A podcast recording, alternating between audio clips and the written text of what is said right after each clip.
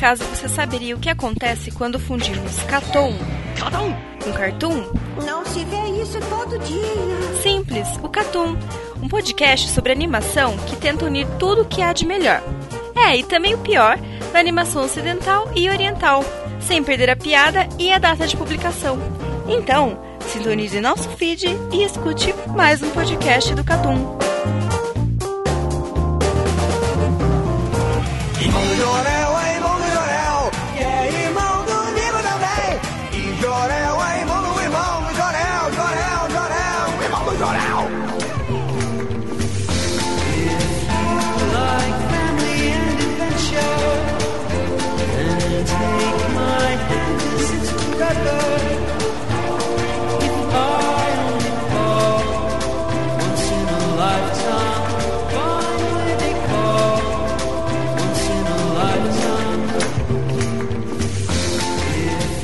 Sejam bem-vindos a mais um podcast do Catum. Neste podcast contamos com a presença de Lucas Dantas, Salve. Carlos Thiago Maia Chamar alguém de mulherzinha é dizer que era incrível. e Eero Marx. Caos.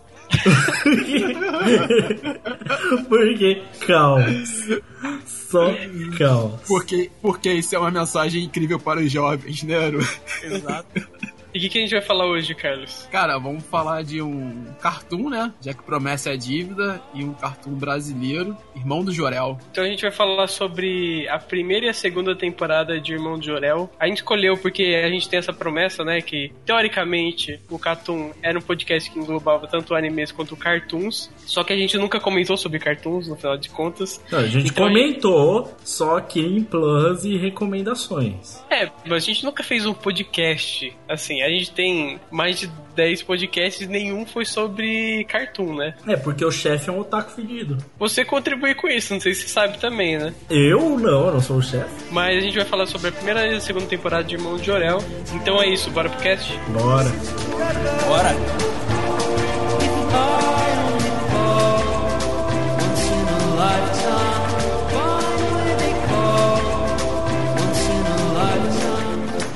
Tchau.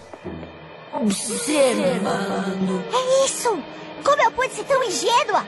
Você não tá com a sensação de estar sendo observado por patos, irmão de Jorel.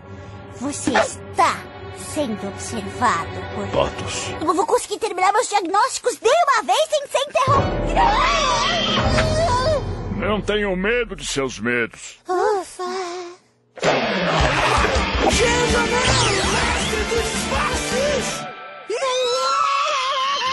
Desculpe minha delicadeza, me chamo v- Você fala, pato? Também ficamos surpresos quando descobrimos que vocês falam. Não é, Fabrício? Foi muito chocante para todos nós. É, mas superamos rápido também. Oi, pode me chamar de Danúbio. Tô chocada. Vai passar. Não precisa ter medo. Somos apenas capazes de falar e observar as pessoas.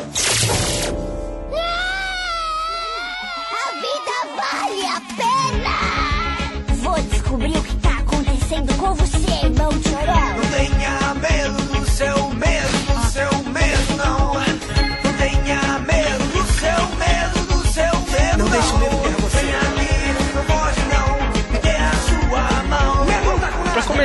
É, sempre vale a pena, nesse caso, a gente falar por que, que a gente escolheu é, esse cartoon em detrimento de outros aí que estão muito famosos hoje em dia. Hoje em dia tem muitos cartoons que são muito bem elogiados pela crítica, como A Hora da Aventura, Rick and Morty. Então tem vários cartoons muito elogiados. E por que, que a gente optou por Irmão de Jorel, que talvez seja um pouco mais desconhecido mundialmente? Porque aqui é Lei Rouanet, Ancine, patrocínio da Petrobras mesmo. Ah, mano, é porque nós é patriota, essa é a vibe. Tem que ser made in Brasil. Pra mim o negócio é Lei Rouanet. Porque Brasil acima de tudo, porra.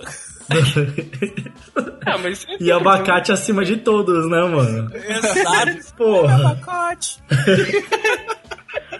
É, Eu, eu já, vou, já vou comentar que eu vou passar o cast inteiro fazendo fazendo umas imitações dos personagens que eu fico fazendo essa merda o dia inteiro depois que eu assisti essa Acho justo. Steve Magal! Xixaré, o mestre dos passes. Ana Catarina.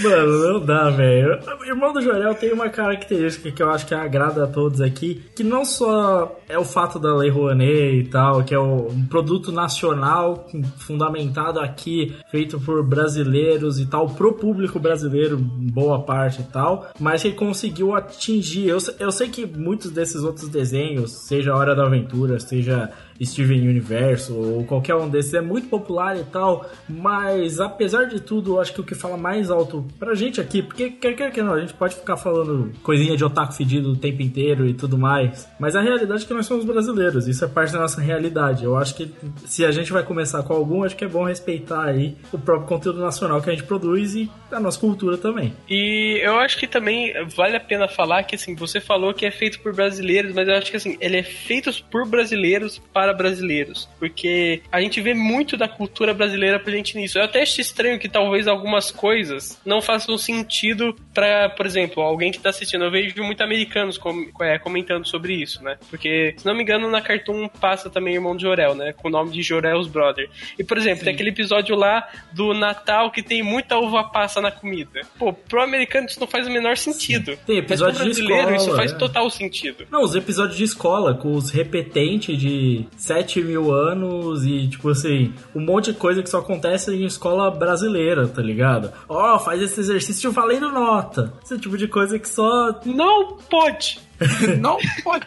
Cara, e eu acho que muito interessante isso, porque ele aproxima a nossa infância, tá ligado? Coisas que a gente fez na infância, por ele ser brasileiro, né? Isso é meio óbvio falar, mas eu acho que deixa tudo mais legal nesse sentido. É igual, pô, você vê um episódio e eles estão cantando Quem Roubou o Pão na casa do João, mano. Porra, Sim. não faz o menor sentido para ninguém de fora, mas, pô, você cantou isso em algum momento da sua vida, não tem como. Mas aí eu acho que tem aquele efeito que, assim, assim como os públicos exteriores aceitam séries de desenho animado ficcionais, para muitos deles, talvez Irmão do Jorel apareça como mais um desses desenhos, estilo Cartoon Network, tipo, loucura total e sei lá o que, nonsense, como se fosse um outro desenho. Como para eles, muitas vezes, talvez pro americano ou pro europeu que esteja assistindo, o irmão do Jorel, ele esteja vendo como se fosse um desenho nonsense sobre uma infância maluca, tá ligado? Só que pra gente significa outra coisa. Pra gente significa, tipo assim, nossa, isso não é nem um pouco maluco, na verdade isso é bem real, o que é um pouco estranho.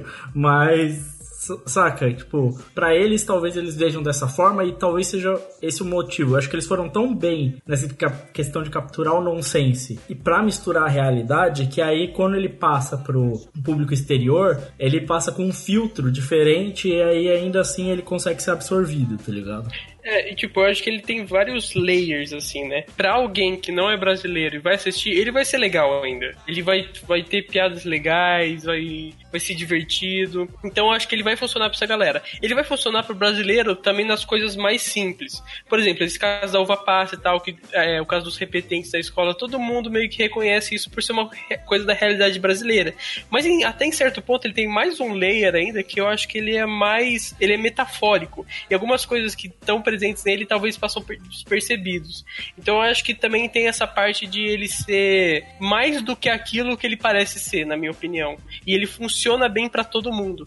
Então acho que é, uma é um ponto muito positivo de Irmão de Jorel. Sim, tanto que, na verdade, Crave, eu até falando um segue nisso, eu acho que é mais comum que pessoas do Brasil não se interessem tanto pelo irmão do Jorel por já conhecerem muito do que tá ali, tá ligado? E talvez isso não seja um catch, porque muita gente quer coisas diferentes e novas que não são da nossa realidade, saca? E eu já vi gente que não achou o Jorel tão interessante porque, sei lá, ah, é só uma piada com coisas do meu dia, sabe? Eu, eu não sei dizer, tá ligado? Nesse sentido. É, uma coisa que eu achei incrível foi um relato da minha namorada que ela disse que todo mundo no antigo trabalho dela, na antiga empresa que ela trabalhava, é via Jorel, tá ligado? E nego de tipo assim, que varia variava. Era o pessoal que tinha acabado de sair da faculdade, eu tava na faculdade ainda com 18, 20, 22. Tem uma galera que, pra falar a verdade, nessa época assim, a gente não ficava pegando pra ver esse tipo de coisa. Mas, pô, o chefe dela tinha 45 anos, ele via irmão do Jorel, tá ligado? Pô, eu acho que ele consegue abraçar. Ele, ele, ele abraça muito bem todas as idades e o texto palpável para todo mundo é, como o Crave falou, ele tem várias camadas que são, assim, para ser estudado, né? Sim, mas é óbvio que ele abraça também melhor que nem. Nós aqui que somos crianças da década de 90, né? Mas Crive é o mais novo, no caso, mas assim, nós somos criados no meio da década de 90, então é bem próximo à, época do Jorel e tal. E tem a, a galera que é um pouco mais velha que a gente, que nasceu exatamente na época que Jorel passa. Então pra essa galera pega muito. Eu não sei se pro pessoal que é agora, tem seus 12 anos, tá ligado? Não, não, acho que não, porque eu acho que assim, é, vocês são mais velhos que eu, mas também não é uma diferença tão grande. Sim. Eu acho que a gente foi a. A gente é a última geração que consegue entender, tipo, alguma das referências. Porque, por exemplo, a época dessa. Pega uma época bem específica, assim, do final dos anos 80, começo dos anos 90. E eu acho que a geração que, pô, cara, um cara que tem 12 anos, hoje, ele nasceu em 2005, cara. Então, com certeza não pegou, minha velho. irmã. Sim. É minha irmã. Cara, mas é tipo assim, é, eu tenho uma experiência hoje, minha irmã é isso aí, ela tem 12, 13 anos. E eu tenho a sobrinha da minha namorada que é de 5 anos, tá ligado? As duas são fascinadas por Jorel, tá ligado? Elas adoram. Mas elas adoram diferentemente por outros motivos que a gente adora, tá ligado? A gente adora pelas construções, pelas referências, pela linguagem que o Jorel trabalha. Elas adoram por outras coisas totalmente diferentes, tá ligado? E eu acho isso fantástico. A gente sente um sentimento assim. Eu fico feliz vendo Irmão do Jorel todos os episódios. Você não dá um, tipo, um, um lance meio orgulho nacional, assim? Dá, dá, dá É, muito, velho. Meu dá também, Não, sabe? eu, eu tipo, também sinto. Eu sinto até mais porque eu pensei, nossa, isso é tão melhor do que esses desenhos tipo Steven Universe, tá ligado? Caralho, o Brasil é foda. Eu sempre penso assim. Não, outra coisa que eu também penso é que o Jorel é uma afirmação de como o povo brasileiro é retardado, tá ligado? É o que eu ah, falei. Não, mas isso, isso é muito, cara, na moral, cara. Sim. Não, Porque tem, tem umas coisas que eu penso, mano, só no Brasil mesmo, e caralho, isso não faz sentido nenhum.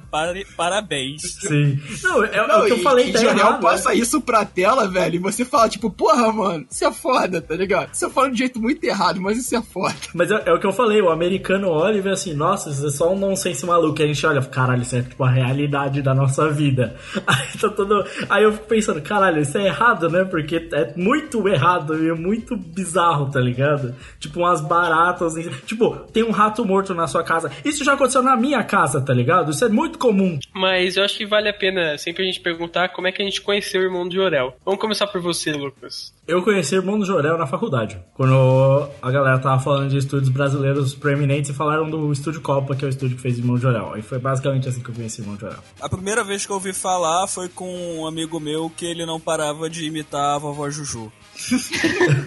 ele ficava falando direto, come abacate, come abacate, meu filho.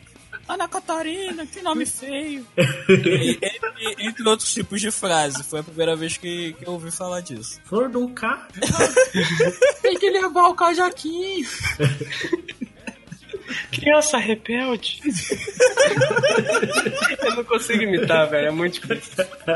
Mas e você, Carlos? Cara, eu acompanho o Jorel desde a época que lançou, né? Porque eu tenho uma irmã, como eu acabei de falar, de... na época devia ter uns do- 10 anos, tá ligado? Não quero não saber a idade da irmã, velho. Não sei, mano. Pô, fica gravando gamar de irmã e, porra, tá de sacanagem? Não grava a minha. Aí, e, tipo assim, ela via e eu, pô, eu acabava vendo por, por consequência, eu adoro desenho, né? Então eu continuei vendo com isso e acompanho. Já tive palestra com o pessoal do Estúdio Copa, que é aqui no Rio, né? Então, aí, pô, só você conhecendo os caras, você só acaba curtindo mais o trabalho dos caras. Cara, a primeira vez que eu, que eu ouvi falar de Irmão de Jorel foi no podcast. E o Lucas vai saber qual que é. Eu vou saber qual que é. podcast, é, se não me engano, é um dos últimos episódios da segunda temporada do Verdades Absurdas, Ah, onde sim. eles entrevistam, onde eles entrevistam o Juliano Henrico e lá ele fala, ele apresenta e tal, Buga, irmão de Jorel e entre outras coisas mais. Tipo, eu, talvez eu descobri nesse podcast que o irmão dele realmente chama Jorel, só que nesse caso separado, né? Porque era uma homenagem ao Marlon Brando, porque o pai dele era muito fã do Superman. E também eu descobri que ele foi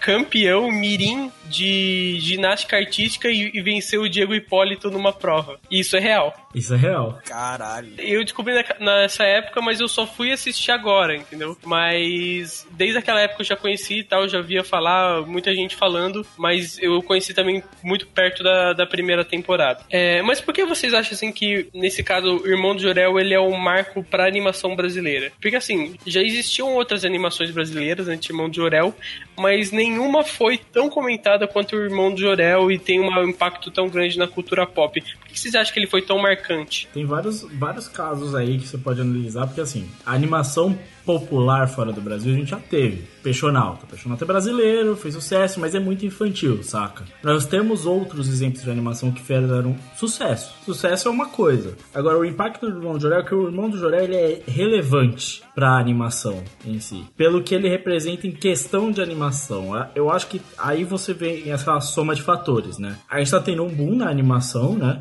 Uma, um, uma ressurgência dessas animações de desenhos animados, né? Que a gente teve muito tempo atrás, na época tinha Dexter, tinha, sabe, o Coragem com o Covarde, a gente tinha Dudu do Edu, todos esses desenhos, e, pô, Cartoon, Nickelodeon, vários desenhos, Bob Esponja, seja lá o que for, e depois deu uma caída. Com o tempo, os desenhos não estavam conseguindo se modernizar de uma forma que conseguisse agradar as massas, e teve uma ressurgência. E o irmão do Joel faz parte dessa ressurgência também. Para mim, isso é culpa da mansão Foster, que é chato pra caralho. Tomando seu cu. Ó. Mas aí que entra os outros fatores. Se você parar pra pensar, o que aconteceu é, é que tem esse movimento que chama movimento CalArts, né? Agora já é dito o nome, sei lá o que, que tem a ver com a escola, né? De animação, CalArts, que todas as animações são feitas meio que dentro dessa formulinha. E se você parar pra pensar, dessas novas animações populares, todas elas são muito parecidas, tá ligado? Em questão de animação. Irmão do Jorel vem nessa ressurgência, mas vem com muita diferença. Com uma animação muito única e muito própria, trazendo vários elementos que são referentes ao passado, que é algo que se tornou algo popular, né? É, trazer o passado de volta, principalmente o passado oitentista, tá ligado? E aí, quando você mistura esse, esse, essa olhada de volta pro passado, essa ressurgência da animação e a diferença que ele tem nos outros, como ele se destaca do bando, tá ligado? Acaba que Jorel se torna não só um, anime, um desenho popular, né? Uma animação popular, mas também algo a ser olhado, algo a ser entendido, porque é algo diferente que está sendo feito e que faz sucesso. Eu acho que também ele passa muito por ele agradar muitos públicos. A gente comentou isso, que assim, ele tem vários, várias camadas e tal, e com isso ele consegue agradar mais gente.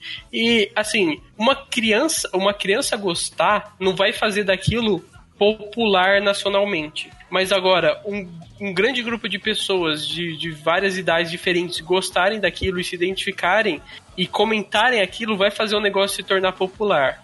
Então acho que isso é muito importante, ele não só ter esse agrado tanto para as crianças, que eu acho que funciona muito bem, mas também para os adultos e jovens acho que alguns outros fatores também demonstram essa fama no Jorel. Primeiro, ele tá num canal que é pura fama, né, velho? Porra, o Cartoon acerta muito no que faz, né? Também, claro que erra, mas o Cartoon hoje em dia ele é um celeiro ali de, de grandes hits da cultura pop, né? A gente já completou vários aqui no, no, no cast e Jorel é só um deles. Mas além disso, cara, a, a construção da imagem de Jorel, os personagens que o Jorel passa, porque fala de família, fala de infância, fala de toda uma construção que outros também falam falam, como por exemplo o Gumball, mas sei lá, a própria design do personagem, essa coisa assim, a, a, forma como eles conseguem trabalhar a animação, trabalhando muitas vezes uma colagem e mudando o estilo, esse tipo de coisa. E é tão colorido assim, é tão alegre, tão pra cima que você, pô, cara, você acaba impactando assim. Você passa ali, você consegue ter uma estética própria. Jorel tem uma estética muito própria, né? Então você sabe o que é Jorel. Além dos personagens, as frases dos personagens que a gente tá falando aqui seria muito marcante, né, cara? Tipo, é uma coisa mais retardada que a outra que você vai ficar repetindo, as pessoas vão jogar no Twitter. Você acha que ele fez uma diferença, Lucas, para o mercado de animação brasileira? Ele faz muita diferença pro mercado de animação brasileira quando ele começa a mostrar que, tipo assim, existe espaço aqui para fazer animação 2D, tá ligado? Que era um espaço quase inexistente. Assim. Não quase inexistente. Não vou esquecer que a publicidade existe, tá ligado? E ela gera muito dinheiro. Mas a realidade é que o Irmão do Jorel mostrou, porque o mundo até reconhece a capacidade dos brasileiros, mas ele mostrou assim que existem estúdios, estúdios próprios, como Copa, tá ligado? Que são capazes de produzir animações de muita qualidade, saca? E não só foi um marketing gigante para outros artistas, tá ligado? Artistas muito competentes que fazem parte do Copa, tá ligado? Como todo mundo que tava na área imediatamente agora conseguia ser reconhecido. Então, se alguém hoje pensa em trabalhar com animação 2D, é possível, tá ligado? É, é possível porque você consegue pensar assim: é possível fazer uma série nova que faz sucesso? é difícil, bem difícil. Mas por causa do irmão do Jorel, existe a possibilidade, tá ligado? E outros mercados, empresas como Cartoon Network, Nickelodeon e outras redes de televisão, Netflix que seja, vão ver potencial. Se você tiver um- uma equipe legal, um estúdio legal querendo fazer uma outra animação, tiver uma ideia, esse espaço surge. Porque a partir do momento que um cara vai faz sucesso, só abre as portas pra outros caras, tá ligado? E que quer que nós fizeram muito isso. Acho que uma coisa legal falar é que hoje Jorel ele fez bastante sucesso no Brasil, mas ele também virou um produto de exportação, né? Eu vejo, por exemplo, muita gente. É, existe, por exemplo, Wikia em inglês de Irmão de Jorel, sabe? Muita gente comentando, muita gente elogiando. E eu acho que, cara, a gente falou daquela coisa do orgulho nacional, e eu acho que, cara, isso abriu os olhos, talvez, de que. Sé- Sério, produzir animação brasileira, não só pro mercado nacional, seja uma boa. Eu, eu gosto disso porque muita gente reclamou muito da. Quando veio a regra lá da Netflix e de outros lá que precisa ter um mínimo de produção de conteúdo nacional e sei lá o que. E muita gente chiou, muita gente ficou puta sei lá o que. Ah, não, porque não é, porque achou que tava limitando. Não, o que tava fazendo era abrir as portas. E eu acho que é isso, sabe? A gente tem esses, esse tipo de coisa porque você cria esse tipo de história que se torne um, um asset nosso, sabe? Hoje as pessoas podem reconhecer a animação nacional através de Irmão do Jorel, tá ligado? É, Tipo, é, é aquela coisa, né? Varia um pouco. Tem empresas que levam isso a sério, como por exemplo a Cartoon Network levou. Agora, tem empresas que já não estão dando muito valor no o que elas vão produzir nacionalmente. Elas só têm que cumprir aquela co- cota delas, né? Isso varia de empresa para empresa, mas tudo, hoje em dia, tudo tem que ter essa produção nacional. HBO tem, é, Netflix tem, é, Cartoon Network tem e por aí vai. Essa regra da Ancine, cara, quando ela saiu e rolou, e rolou todo esse burburinho que o Lucas falou, eu achei acertadíssima, cara. A gente tem que parar de, sei lá, lamber um pouco o saco de estrangeirismo, tá ligado? E começar a fomentar coisa que é assim, tá ligado? Mesmo que seja na base da porrada, tem que fomentar, até porque, como Cara, falou, tem gente boa. É, e outra, eu, eu odeio essa coisa assim, e isso é muito comum. De gente falar assim, ah, mas filme nacional. Não tô falando só de, de animação. Ah, mas filme nacional é uma bosta. Ah, mas não sei o que é muito ruim. A gente não tem profissional competente. Cara, olha o irmão de Jorel. Sério, se isso fosse uma animação americana, você ia falar, nossa, a qualidade é muito baixa, não sei o que. Não ia, cara. É, É, quali- é qualidade com- competente como qualquer outra animação aí que, que chega, ou até mais. Então eu acho que assim, a gente tem muito esse negócio de ah, não dar o devido valor, sabe? E a gente tem ótimos profissionais aqui. Sim, e eu bato palma assim pro irmão do Jorel por não só porque foi pra frente, porque recebeu esse incentivo e falou, vou fazer um negócio brasileiro mesmo, 100%. Não tem essa coisa assim. O que tem é, inclusive até uma crítica, não é que não é feita de, em forma de crítica, mas essa referência a, a gente importando produtos do, do exterior, tá ligado? Porque é isso, virar e falar, ah, porque brasileiro não sabe. Mentira. Porque aí você assiste a propaganda da Coca-Cola, Coca-Cola é uma empresa foda. Legal, quem fez? Vetor Zero, no Brasil, certo? Você vê lá o filme da Marvel, ah, mas um dos sêniores de reino dele, o quê? Brasileiro. Ah, fui jogar God of War. Putz, mas um dos diretores é brasileiro também. Ah, mas vou fazer sei lá o quê. Putz, tem um brasileiro lá fazendo. Então, tipo assim, não, é óbvio que a gente tem profissional competente. O foda é a gente ficar com a política de sobrinho que existe no Brasil, tá ligado? Que é tipo, ah, eu tenho esse profissional foda. Em vez de pagar ele, eu vou pagar pouco por um cara bosta, tá ligado? Que é o que acontece aqui. Entendeu? O que acontece no Brasil são outros problemas. Não é o problema da competência, porque tem muito cara competente, tem muito cara capacitado em todas as áreas, tá ligado? Só que precisa ser investido e dar valor no lugar certo. O Irmão do Jorel é um exemplo disso, tá ligado? Se você der dinheiro pra um bom estúdio com capacidade, eles vão fazer uma boa história. Só pra dar alguns dados aqui, é, isso da, da Isto É e da Veja, que Irmão do Jorel é a animação brasileira hoje mais vista na TV a cabo, é, de 4 a 11 anos, aqui no Brasil mesmo, e já foi exportada pra Argentina, Chile, Colômbia, México e Peru e o próprio Estados Unidos. Então, cara, é relevante, entendeu? Não tem, não tem como não falar que é relevante e que é, a gente não tem profissionais capacitados pra fazer isso. A gente tem muitos, muitos profissionais. Stockings needed mending. See how they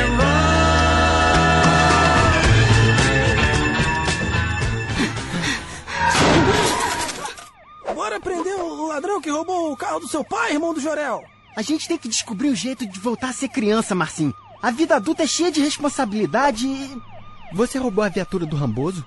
Que palhaçada é essa? Hum, voltar a ser criança ou encarar as responsabilidades da aterrorizante vida adulta. Aí, até que a vida adulta é divertida, hein? Onde você aprendeu a dirigir tão bem, Marcinho? Ih, eu não aprendi. O que, que eu faço? Você é o copiloto, me ajuda, me ajuda! Não sei, não sei. V vou mudar de música pra ver o que acontece. Chamando todos os carros. O bandido Giordano Jordi, suspeito de ter roubado um banco depois de ter roubado um carro depois de ter roubado um carrinho de bebê, dirige perigosamente pelas ruas. Deve ser o ladrão que roubou o carro do seu pai, irmão Jorel. Calma, a gente precisa de provas pra prender ele. Segundo testemunhas, Giordano Jordi é um bebê muito perigoso que ri como um bebê enquanto dirige um veículo branco e vermelho com uma mala cheia de dinheiro.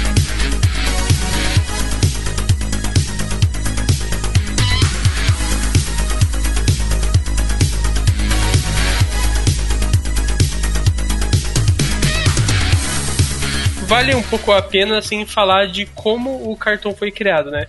Porque o Juliano Henrico, que é o criador da série, assim, é digamos que o primeiro nome que a gente vai pensar quando a gente tá pensando, quando a gente vai falar do, de quem produziu o Irmão de Jorel, quem fez a coisa acontecer, ele antes ele tinha uma história em quadrinho lá no começo dos anos 2000 que relembrava um pouco das coisas que ele viveu na infância, da realidade dele na infância lá no final dos anos 80, começo dos anos 2000. E essa história em quadrinho ele levou pro, pro Cartoon Network e a partir disso ele conseguiu essa aprovação, também teve a ajuda da Ancine, né? Principalmente com a, uma sigla que é chamada Condecine, que é um tributo brasileiro.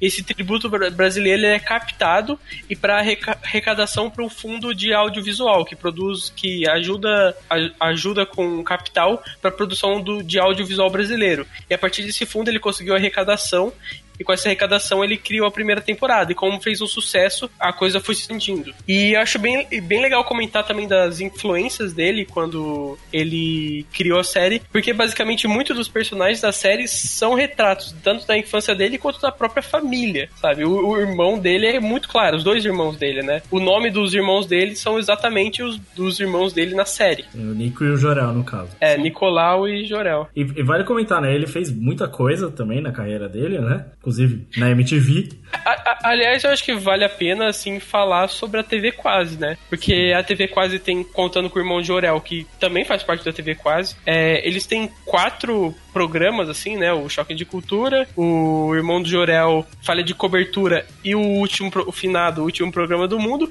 E, cara, em todos, na minha opinião, eles acertaram. Sim.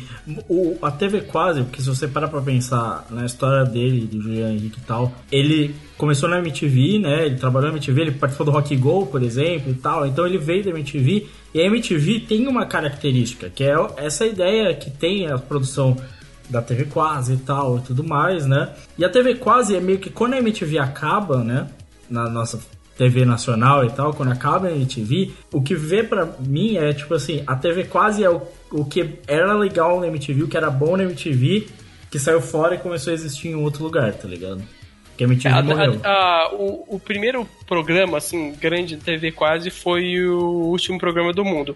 E o último programa do mundo foi, tipo, no limite do fim da MTV como como TV aberta. E ele foi muito elogiado pela crítica. Eu, eu acho, assim, bem legal. Talvez seja o meu programa favorito. Depois de Irmão de Orel, mas talvez seja o programa favorito da TV quase. Porque ele é muito psicodélico e é um negócio muito. Sim. Um roteiro muito acertado para um negócio que tem um orçamento, assim, ridiculamente baixo. Você percebe que tem um orçamento ridiculamente baixo. Até porque a MTV tava falindo na época, né?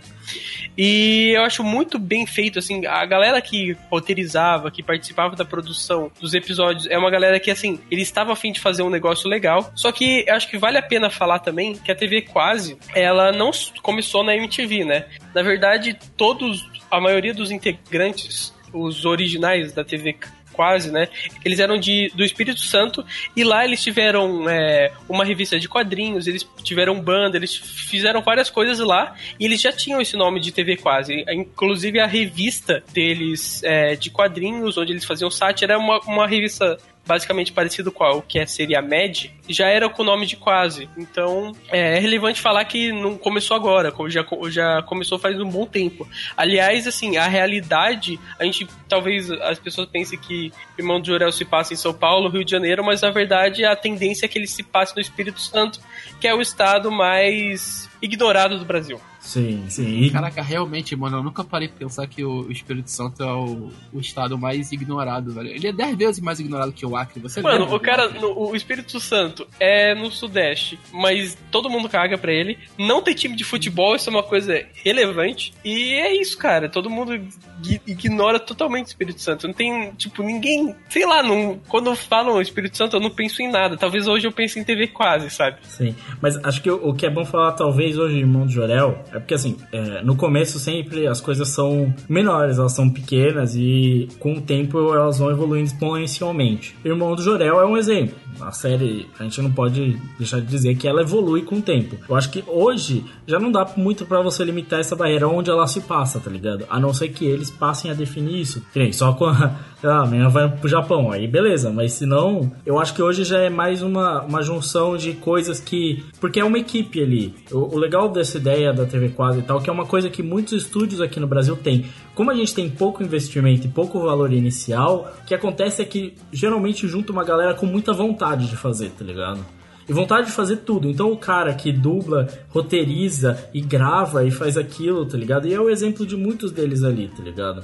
E é o exemplo de muitos estúdios, o estúdio Copa que faz animação, que, pra quem não sabe, muitas das condições pra fazer esse tipo de animação, cara, é sofrido pra conseguir equipamento, porque equipamento é muito caro, então os caras têm que se desdobrar pra conseguir um animador, pra conseguir isso, e o mercado inflaciona e isso e aquilo, então, tipo, é uma galera que vem com muita vontade, então hoje acaba sendo que mais esse. É um produto coletivo quase, tá ligado? Que já se tornou maior até do que ele era inicialmente. Sim, é, eu acho que vale a pena também falar que a gente falou de como foi a captação. Se você entrar, tudo isso é trans- teoricamente é transparente, né? Sim. Tudo isso é transparente. É, É transparente. transparente. Porque se, se você entrar no site da Ancine, você consegue ver o quanto foi captado pra fazer a primeira e a segunda temporada de Irmão de Jorel. Por exemplo, a primeira temporada, ela arrecadou a partir do artigo 25, desculpa, o artigo 39 da Condicine, ele conseguiu arrecadar basicamente 4 milhões e 500 mil reais pra fazer a primeira temporada. Já a segunda temporada teve uma arrecadação melhor, que foi de 1 milhão de, um milhão de reais a mais, que foi basicamente 5,5 milhões de reais. Então, é claro que provavelmente eles tiveram é, mais dinheiro investido que isso, mas esse seria a base do que, que eles precisaram para começar a fazer a animação. Sim, aí a gente tem outros investimentos externos, tem outras coisas ali que ajudam na captação financeira, assim. Mas se você parar pra pensar, 5 milhões pra fazer uma série de 20 episódios animada é nada, tá ligado? Honestamente, é nada. Se você me, me fala assim, eu tenho 5 milhões, eu preciso montar uma equipe, um estúdio, e a gente vai fazer uma animação. Eu falo pra você, legal, a gente vai fazer um curta de 30 minutos, no máximo. É o que eu vou falar pra você, tá ligado? Eu acho, é, é o que eu falo, é muito milagre, tá ligado? É pouco dinheiro. Tipo, não é dinheiro bastante. Uma produção começa com 30 milhões, cara. Não começa com 5 milhões. Não, é claro que, como o Cry falou, né, é, existem outros investimentos, né, isso aí é só a captação que foi feita inicial para a busca da Ancine, né. Provavelmente o Cartoon Network também fez investimento nisso, tem alguns parte de patrocínio. Lembrar que hoje em dia não existe um grande investimento é, de publicidade na parte infantil, porque é proibido por lei, né, então isso já dá um déficit na questão nossa de, de questão de investimento de audiovisual para criança, assim, em desenho, mas cara, tipo assim, como o Lucas falou, é pouco, velho. E é feito na raça. velho. Então a gente, tem, a gente tem que agradecer cada vez mais, né? O Sim. produto que é construído. Os estúdios têm que se desdobrar, assim, esse tipo de estúdio como estúdio Copa. Principalmente inicialmente, eu não sei como tá a situação financeira deles hoje. Tá muito melhor, provavelmente, tá ligado? Mas você tem que se desdobrar fazendo trabalhos de publicidade, fazendo outros trabalhos que pagam suas contas, tá ligado? Que é o que mantém a galera ali trabalhando e tudo mais. Enquanto você tem a produção de uma série que custa mais dinheiro e que é mais difícil de fazer, tá ligado? Assim, o tempo e o dinheiro que eles tiveram é sofrido. É bem sofrido pra fazer o que eles fizeram, tá ligado? E com relação, assim, de a história realmente ser a história do, da vida do Juliano Henrico, ele sempre responde nas entrevistas que não. Mas, cara, é difícil não fazer essa comparação, né? Porque, sabe, tipo, o nome dos personagens, pelo menos dos irmãos dele, é igual. É, tipo, se você. A mãe dele também era uma bailarina profissional. Então é, é difícil você não fazer essa comparação, né? Até ele parece um pouco, assim, o cabelo, principalmente, com o, o irmão de Orel, né? Então é, é difícil não fazer essa comparação, mas ele sempre nas entrevistas diz que não e tal. Ele fala que é um amálgama aí da. Uma amálgama? Uma, uma junção, vou usar uma palavra melhor, uma palavra mais popular. Uma, ele ajuntou Isso. tudo aí da, da vida do, do brasileirinho aí médio dos anos, do final dos anos 80 e 90. É isso, esse ajuntado aí de coisa que no final não é a infância dele exatamente, pode ter histórias e tem muita referência, claramente, tá ligado? Tem uma base ali, não é a infância dele, até porque eu acho difícil que ele tenha lutado contra um cisne no espaço, tá ligado? Mas tenho certeza que ele viu o Steven Seagal sem camisa e ele tem o, o mamilo torto. Magal, velho, Steve Magal. Essa parte de construção de roteiro, cara, deve ser muito divertido, até por trabalhar junto com o pessoal da, da TV quase, né? Porque tu deve sentar na mesa assim, como o Lucas falou, e pegar uma coisa da, da tua infância. Tu falou, pô, mano, já apanhei de uma mina numa, na minha infância. Aí os caras começam a viajar, tá ligado? Então, tipo, a ideia inicial pode sair de uma coisa da tua infância. Pô, apanhei da mina na minha infância. Olho roxo, meus pais descobriram, eu paguei mico, ligado? Que é basicamente o plot inicial de um episódio de Irmão do Jorel, tá ligado? E aí depois descambra pra aulas de jiu-jitsu, é, lutas espaciais, que tipo assim, velho. É, tipo assim, ah, tipo, ah, lembrei que na minha infância tinha uma lenda na escola da loira do banheiro. Aí vamos usar isso como base pra começar o episódio. Nossa, mas esses aí eles viajam. Esse específico eles viajam pra caralho. É, é, tipo, tem coisas que são da nossa realidade, então é mais fácil. Tipo, ah, eu vi um bebê roubando um carro e tinha uma máfia de bebês. Isso não é normal. Não é? Um bagulho normal que acontece por aí, mano. Falando um pouco da animação, a gente comentou que ela é bastante única, mas o que que faz dela tão única, assim? E por que que ela se, ela se diversificou tanto, assim? E hoje a gente vê que ele realmente é um desenho que tem uma identidade própria. Vai entender. Tem coisas que são difíceis. Porque assim, o estilo de animação não é algo que a gente já não viu ser feito antes, que é esse estilo que mistura várias fórmulas de animação diferentes. O Irmão de Orel é novo, usando muita coisa que já existiu. Coisas de desenhos antigos. Se você parar pra pensar, uma coisa que ele faz muito, por exemplo, cenas super dramáticas, que ele dá o foco e tem uma pintura, tá ligado? Uhum. Isso é muito Esse meio Bob Esponja, né? É Bob Esponja, Coragem, outros desenhos antigos que fazem muito isso, certo? Que é tipo. Que é uma coisa comum. É, usar massinha, usar stop motion em meio a animações para fazer animações de cutout, por exemplo, que tem bastante irmão do Jorel, assim, tipo, essas coisas tipo stop motion e tal, e as implementações novas de motion para fazer essas transições e tudo mais, são coisas que eles foram agregando. E colocar, por exemplo, em cenas de ação é quase um anime, tá ligado? Um monte de efeito de luz, câmera, sei lá o que, é rápido e tal, aumenta o frame rate pra caralho, tá ligado? Tipo, então eles pegaram várias, vários elementos que são ali e acho que é muito também de. Sabe o que eu acho? Como você tem tempo limitado, dinheiro limitado e coisa assim, geralmente você vai na ideia muito longe, pensando nas suas limitações e o que você consegue fazer, sabe? Tipo, dentro que você tem melhor. E eu acho que eles têm uma equipe muito capacitada em outras coisas também, que eles podem, por exemplo, cortar dinheiro, ou que eles podem, tipo, achar jeitos de contar aquela história que não é padrão. Que é uma coisa, cara, que eu vou falar honestamente, é uma coisa que são raros os exemplos fora do Brasil e de lugares assim, de países de terceiro mundo, países, regiões periféricas que tem essa capacidade, que é de diversificar, porque uma coisa que a gente tem aqui é o jeitinho brasileiro e muitas vezes esse jeitinho é o jeito de pegar coisas que normalmente você nunca pensaria em usar e usar elas de alguma forma diferente, tá ligado? E nós temos isso, a gente faz muito isso na nossa animação. É, não necessariamente algo negativo, como a galera fala. É, não necessariamente algo negativo. É óbvio que tem muita parte negativa também, não vou falar disso. Mas assim, nós temos um- uma parte muito positiva da gente que é se. Isso, exemplos, por exemplo, de professor meu. Ele tava fazendo um set de filmagem no exterior, certo? E ele tava lá. Quebrou uma luz. Sabe o que? Quebrou o, o que segura, o pedestal da luz, o tripé, tá ligado? O que que eles fizeram? Esperaram e falaram: olha, não vai, vai atrasar a gravação porque precisa comprar outro pedestal. O meu professor veio e falou assim: gente, por que a gente só não pega um cabo de vassoura e coloca no lugar? É um bagulho simples, qualquer um aqui ia pensar, velho, quebrou uma haste. Mano, põe um cabo de vassoura, qualquer merda e ele gruda, certo? Na verdade, qualquer um ia pensar, não. É a primeira coisa que a gente ia pensar. A gente nem pensa, só faz, né? Ô, ô, ô, Zequinha lá, conserta o bagulho ali. Ele conserta, certo? A gente dá um jeito. Isso não é uma Mano. coisa que a galera de fora tá acostumada, é uma coisa que nós temos. E eu acho que Jorel tem isso, tá ligado? Tipo, como que eu Ô. posso fazer isso de outro jeito? Ô Lucas, tu ser produtor em audiovisual do Brasil é basicamente você resolver tretas, né? Sim. Não tem outra muita escolha. Você não é o cara que vai manter a pautazinha arrumada, você não vai, vai cronometrar, não, mano. É tipo assim, qual é? Estourou um hidrante na casa do inferno, sei lá, mano, resolve. Sim, velho. Não, a, a gente tem exemplo aqui no próprio podcast que é o meu copo aqui. Exato. Mas que nem quando eu fiz a- a- o meu curta e tal, a gente foi por um estilo de animação que é stop motion em 3D. Por quê? Porque é mais rápido, tá ligado? Porque renderiza mais rápido, ponto, tá ligado? Tipo, E, e você vai encontrando outras formas de contar. E, e Jorel tem muito isso. É tipo, velho, putz, tem essa cena que a vovó Juju vê o cacto, sei lá o quê. Mas e se o cacto, por um acaso, fosse feito de pasta de dente? Sei lá, tá ligado? É uma coisa que, sei lá, eu acho que foi explorada nessa ideia assim. Como contar essa história de outras formas, tá ligado? Como eu posso contar isso, saca? Eu acho que eles foram muito fundo nessa ideia. E, cara, em alguns momentos, assim, alguns episódios específicos, eu acho que ele vai qu- quase pra um lance meio psicodélico, assim. Eu curto muito isso, cara. Ah, eu curto sim, muito vai. isso. Vai, vai. É co- até como a gente falou dessa vibe otentista, né, velho? A gente volta muito nessas condições, porque os filmes otentistas, eles trabalham muito essa questão, né, de ser uma coisa meio psicodélica, assim. E Jorel entra com tudo, né, velho? Outro ponto que, a gente não chegou a comentar, eu acho que é o character design dos personagens, né? É muito marcante, né? É. Essa coisa bem cartunesca brasileira, assim, né, do que a gente vê em Jorel, que, pô, mano, tu vê um moleque ou alguém de camisa preta, de galochinha amarela e bermuda vermelha, é Jorel, mano.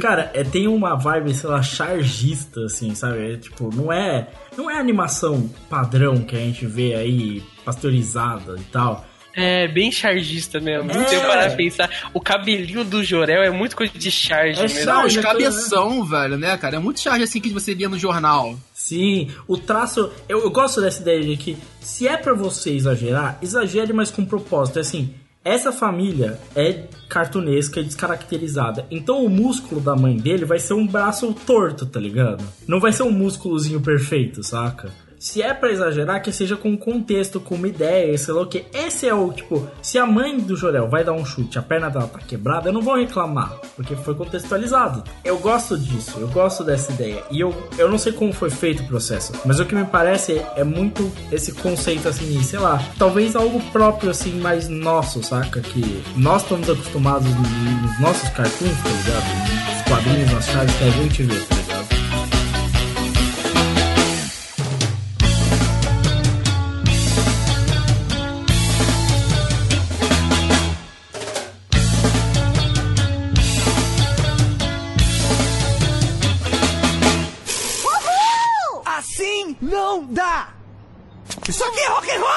Atividade de adulto irresponsável! O que, que você não vai é, brincar com engolir massinha ou essas coisas que criança faz? Já parei de brincar com massinha. É, de- desde, desde a semana passada. Ah, tenho que recuperar minha inspiração com a música. Vamos ver o que tem na coleção do seu Edson. Serestas em Cochabamba. Seu pai tem um gosto musical horrível, irmão Torel! Eu gosto de serestas em Cochabamba. Olha só isso aqui! Seu pai tem um disco dos Latinagers! Uau! Latinagers? É uma banda obscura e experimental que é uma grande influência para mim. Já disse pra você não mexer nos meus discos, Carlinhos! É Carlos Felino! E eu não sabia que você tinha essa pérola rara da música revolucionária, seu Edson. Você está falando da minha antiga banda? Então, então, você era o Ed Morrison! Ed Morrison é meu verdadeiro nome. Você me inspira, ó rei dos roqueiros doidões. Me mostre o caminho.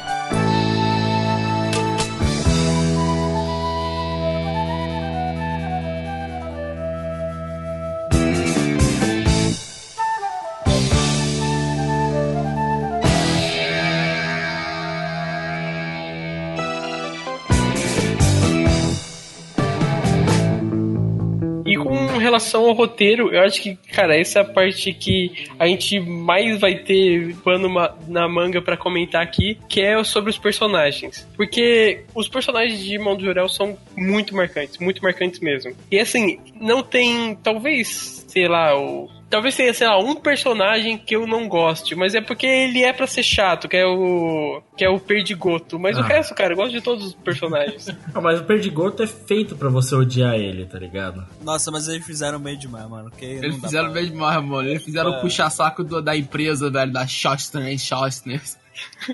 cara, os nomes, cara, os nomes são sensacionais, velho. Não, ele fica cuspindo, odeio isso. Mas, cara, talvez os- o personagem, assim, tirando o irmão do Jorel, o personagem que o, o público gosta demais é a vovó Juju. É, também, né? As Porque- duas vozes, cara. As duas vozes são incríveis. Mas eu acho que a vovó Juju é mais, cara, porque ela é tipo. Ela, cuida bem do neto, ela cuida bem do Ela é vó, ela é ela muito é vó como vó, velho. Ela é, muito, ela é muito brasileira é, e, e o jeito que ela fala as coisas, assim, sabe, é uma coisa muito nacional, assim, sabe aquela coisa se pega no olho, sabe? Sim, sim. Ele come abacate, sabe aquela coisa é, menino rebelde, cara, isso é muito brasileiro. Todo mundo teve uma vovó. Tem que levar o cajaquinho. Todo mundo teve uma avó. Vai, avó, pegar que- friagem, É. vai pegar friagem, mano. Que bagulho. Esse bagulho é muito brasileiro. Cara. Come abacate, faz bem pro cabelo, sedosa. Deixa a, po- deixa a pele bonita. A criança rebelde. Cara, todo mundo teve uma avó, sabe? Uma avó assim, cuidadosa, sei lá o que. Alguns podem não ter tido avó em outros casos, assim, mas tipo, a maioria das pessoas. Mas a pessoa provavelmente ela conhece alguém que é assim. Sim, Não, tem um o, velhinho. arquétipo, o arquétipo na imaginação do brasileiro tá todo montado de vovó Juju. Sim, tem toda a família. Eu- o que eu gosto disso é é com base numa infância, mas que representa muito de várias infâncias, tá ligado? Muitas pessoas tiveram um irmão mais velho que é perfeito, saca? Ou aquele irmão que é o descolado, que tem, quer ser o diferentão que tem a banda, tá ligado? Todo mundo quer. Sei lá, você acha o Nico descolado? Eu acho um retardado mental. Só, Não, não, velho. Mas ele- E, mas e é, o só, e é só. o personagem que eu mais me identifico. Eu particularmente acho o Nico um escroto, cara, porque ele tenta fuder o, Jorel- o irmão do Jorel muito de graça. Ele não deixa ele jogar videogame, o que é bem normal, inclusive. Mas, cara, que, que irmão mais velho nunca fez isso? Eu sei, mas eu era irmão mais novo, então eu acho ele escroto. É, eu sou o irmão mais velho. Entendeu? É, cara, mas você, você não tira o Nando cara. Moura do, da TV da sua irmã, que você deveria fazer. Mas é porque. Mas eu gosto de uma coisa. Do Nando Moura? Nossa, Eu- não, não, não, não, Bora. Caralho, faz isso. Mas não. eu me identifico com uma coisa que esse personagem tem, que é tipo assim, a apatia sobre as coisas que tá acontecendo na família dele. Tipo, e eu sou muito assim, por exemplo, tá acontecendo alguma coisa, assim, sei lá, estão comentando alguma coisa, eu não sei, eu tô morando na mesma casa que as pessoas, mas eu não sei o que tá acontecendo. Isso é uma coisa que aconteceu durante a minha vida inteira. Por exemplo, meu cachorro morreu, eu fui descobrir, tipo, dois dias depois. Pô, mas E- você também? Que isso, cara. E, cara, eu- é uma coisa que me identifico muito nisso, assim. Parece que eu tô sempre alheio, assim, contra as outras coisas. E isso é uma coisa que eu vejo do personagem do Nico que talvez me identifique um pouco. Dá uma olhada nisso aí, Crave. Sabe É, tá certo. tirar... Não, é, é, eu vou concordar, o Crive é muito Nico mesmo, porque assim como o Nico dorme com a cara dentro do prato, o Crive dorme no McDonald's. É isso mesmo. Não, não, eu concordo que o Nico é parecido com o Crave, porque ele é o retardado mental. Exato. Não, mas o. Nico, ele é parecido com a maioria das partes dos adolescentes brasileiros, como a gente, a gente já comentou isso no Plus, tá ligado? É verdade, ele é o Juninho. O Nico é Ele é o tipo Juninho, tá velho. ligado? Porra, isso aqui ele é, ele é o Juninho da fase dos anos 90 mesmo, mano. Eu tenho que ter uma banda de rock, mas na verdade eu tô indo pra matinê, velho. Esse episódio é muito bom, cara. Não, cara, é muito legal, cara. Os personagens, velho. Eu gosto da família, o pai e a mãe, o pai revolucionário é um negócio O pai é o maravilhoso. revolucionário. O pai revolucionário que virou jornalista, Não, velho. o É episódio da atuação é maravilhoso, velho. Ele tentando a expressão do ator, porque o ator, cara, é muito clássico, assim, de tipo assim, o artista que estudou pra caralho, sei lá o que, não, porque o arte, sei lá o que, ele é um fudido em um teatro de quinta, tá ligado? Tipo, Não, e o, o episódio que descobriram que ele tinha uma banda. e aí que a banda era, era famosa, assim, entre aspas, era famosa, ele queria evoluir na banda, ele só fudeu com a banda. ele comentando as coisas. É, ele queria fazer um rolê muito artístico, né? Tipo. Ele é um pedante. O pai dele é tipo um pedante, entendeu? Exato. Quando eu tava vendo esse episódio da, da banda, eu pensei, cara, o Lucas. Mas a, a, a mãe eu acho foda. A mãe é da hora demais, mano. Ela é massa, Cara, é, é, eu, acho, eu acho muito que é aquela pessoa que faz milhares de coisas ao mesmo tempo. Ela é a pessoa sabe? que, na verdade, deixa a casa em pé. Se a casa tá em pé é por causa daquela mãe, velho. Porque ela Não, passa mano. roupa, levanta peso e tudo, velho. Tem um episódio, mano, que o Jorel, o irmão do Jorel pergunta pra ela, mãe, você sabe pilotar um moto-helicóptero? Aí ela falou, Pires, eu sou uma mãe, se eu não soubesse pilotar uma, um moto-helicóptero, eu não seria uma mãe. tipo, caralho, mãe faz tudo, realmente, velho. Porra. Cara, eu lembro que tem um episódio, né, que o, o- ele quer ir pra escola, porque quer chegar primeiro na sala, sei lá o que. Aí quebra o pai dele, perde a chave, porque ele é um. Mano, é muito assim, o pai perde chave, não consegue nada. Aí chega a mãe dele, puta moto da hora, vamos lá, filho. Tá ligado? É, tipo, eu acho foda, mano. É isso que é foda. Tem uns personagens muito.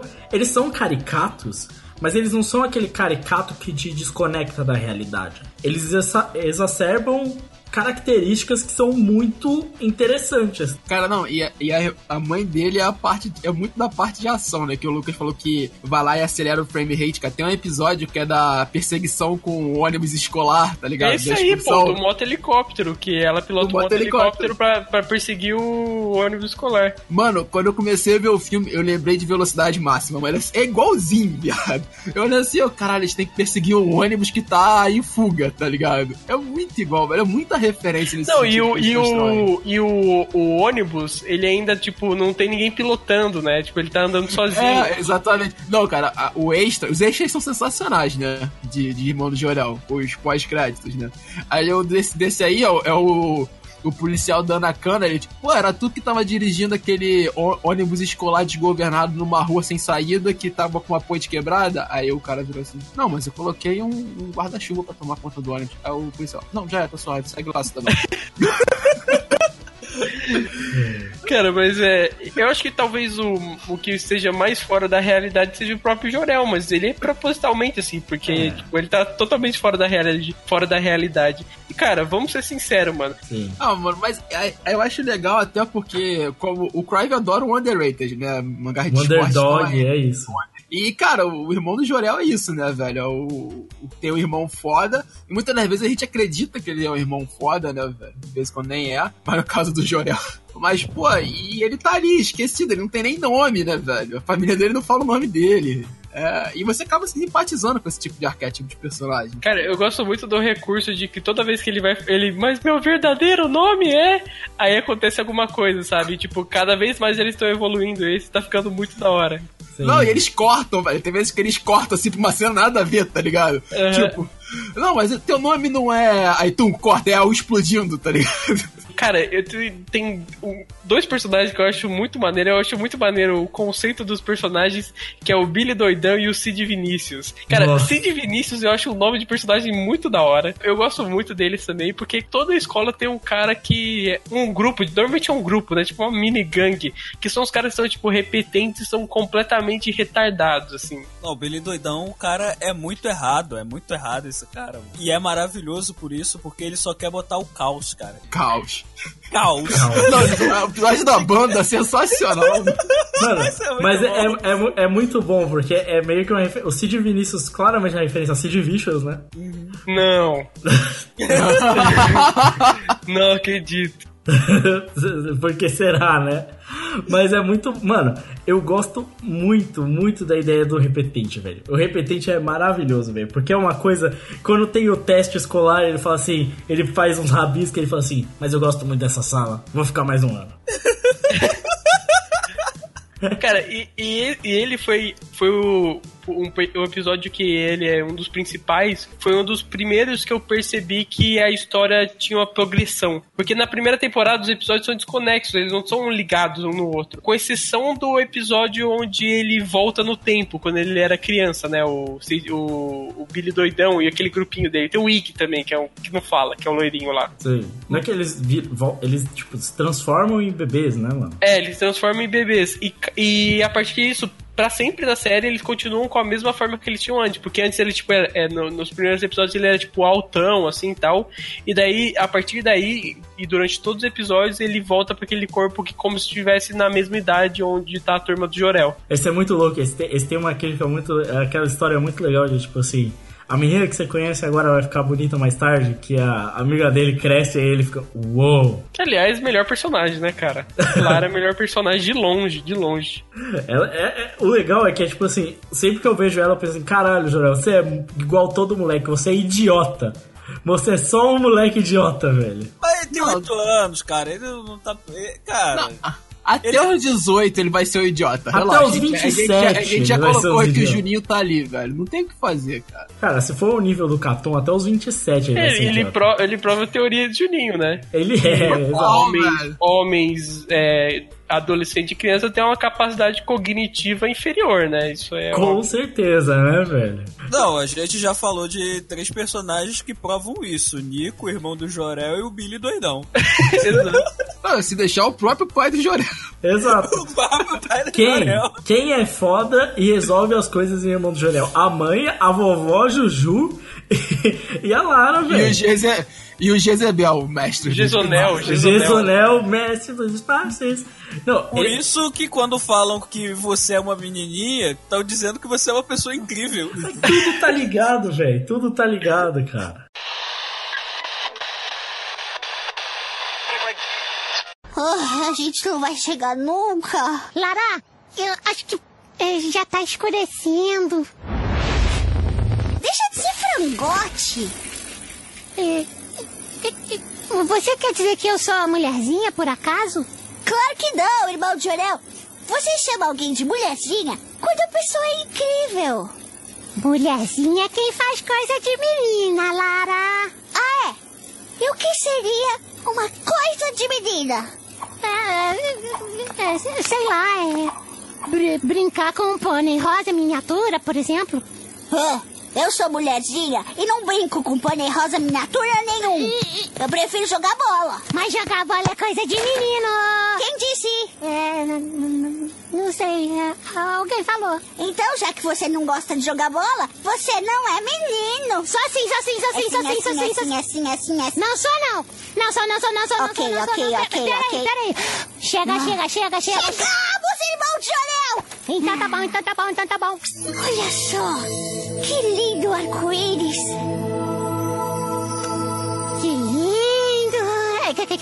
Digo, me deu uma vontade de jogar um futebol de repente. Vamos nessa?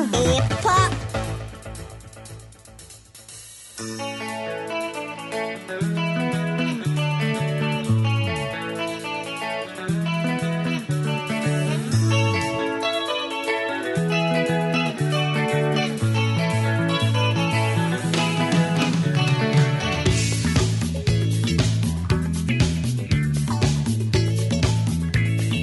Esse episódio do. Como é que é? Roller. Roller Derby. Cara, é muito da hora. é, roller. Cara, é muito Cara, eu não, eu não conhecia esse esporte, eu tinha ouvido falar, mas eu fui pro cara no YouTube, cara, é uma parada meio barra pesada mesmo, cara. É, tipo, é um rock agressivo, né, velho? Eu vi, tem até tipo, o circuito americano ali de roller derby e, cara, é, é muito da hora esse episódio. Eu Sim. acho muito bacana. E, cara, esse Cara, episódio ele liga a segunda temporada, porque tem um episódio que, no- bem no final da segunda temporada, que mostra o irmão de Jorel do futuro, e o irmão de Jorel ele perde o bonequinho na hora que eles vão atravessar lá o aquela, aquela descida, sabe? Que eles atravessam voando e ele perde esse bonequinho. Então tem, tipo, toda uma ligação ali com os, os últimos episódios da segunda temporada que eu acho bem legal também. Sim, mas aí, aí o que eu vejo é que tem aquele negócio do escalonamento do, da história. Inicialmente o Jorel é bem, assim, episódio, episódio, pá. Eu, eu, inclusive demorei pra pegar o ritmo de Jorel assim no começo, tá ligado? Os primeiros É, é porque eu acho que assim, a primeira temporada, os primeiros episódios, eles eu acho que são os piores da temporada, entendeu? Sim, Então eu acho que demora no pegar, porque, cara, tem uns episódios que eu achava bem chatinho. Por exemplo, o episódio que depois eu fui perceber a importância dele, que é o episódio, acho que 4, que é aquele que ele começa a ver patos em tudo quanto é lugar. Ah, sim. Tipo, eu, ach, eu achava aquele episódio talvez o mais chato da série.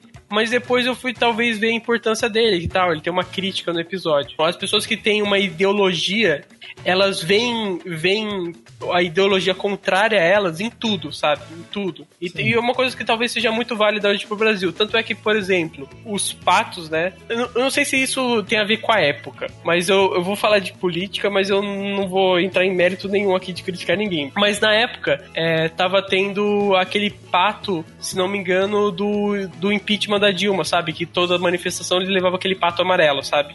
E, e o, o, o irmão Jorel, ele viu o pato em tudo, e talvez ele, ele esteja dizendo que a pessoa que tem, que ela tem tanto medo de ver ideologia contrária, de que aquilo tá influenciando de alguma forma que ela consegue ver em tudo.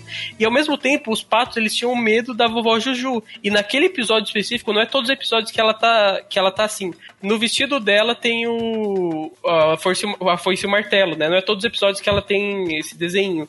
Então, tipo, ele quer dizer que, assim, esses extremos, eles sempre vão ver os inimigos em tudo. E eu acho que esse episódio de- demora um pouco pra você perceber isso, mas é bem bacana. Sim, o que eu acho, o que eu vejo em Jorel é que ele ganha tração mesmo conforme você vai pegando referência. É tipo escutar podcast, que um episódio ou outro separado, você pode, ah, sei lá o que, mas conforme você vai pegando as piadas e sei lá o que, você começa a fazer mais parte daquilo. O irmão do Jorel tem um pouco disso, que conforme você vai pegando mais, você vai conhecendo mais essa família, você vai pegando mais referências e vai agregando essas coisas que vão se agregando episódios à frente, que você só percebe depois mesmo, tá ligado? Que aí Jorel pega a atração e você começa a ver empolgado, assim. Porque o começo é realmente meio. Tá, são as- alguns episódios, tipo, episódio dos três é tipo. Ah, é nonsense, né? Legal, eu entendi. Às vezes você entende a história, às vezes você precisa voltar, que nem o Claire falou. Mas apesar de bons episódios, eu não acho ruins, mas assim, apesar de bons episódios, não são. Você não tem aquilo. Agora depois, quando você já tá no episódio 13, tá ligado? Você já tem tudo aquilo atrás, você começa a, você já começa a sacar mais a parada e o negócio flui melhor, tá ligado? E os personagens seguem essa linha também. Eu acho que a primeira temporada ela vai melhorando com o passar do tempo. Por mais que os episódios sejam desconexos. Eu acho que eles vão entrando no tom, até porque eles tinham acabado de começar, né? Agora, já a segunda temporada, ela, primeira coisa, né, ela é progressiva, assim. Os episódios, os episódios eles são um, um continua o que acabou do outro, principalmente ali no começo que tem aquela viagem deles. Aliás, tem aquele episódio muito muito da hora que é a fantástica fábrica de refrigerantes. Nossa, é genial esse episódio. Esse, que esse episódio é muito bom. Que, cara, eu gosto. eu- eu- um negócio que eu acho muito engraçado é quando tem aquele. Sei lá, tipo um unicórnio, um cara vestido de unicórnio com um sotaque nordestino. Sim, é muito bom. É o Robson.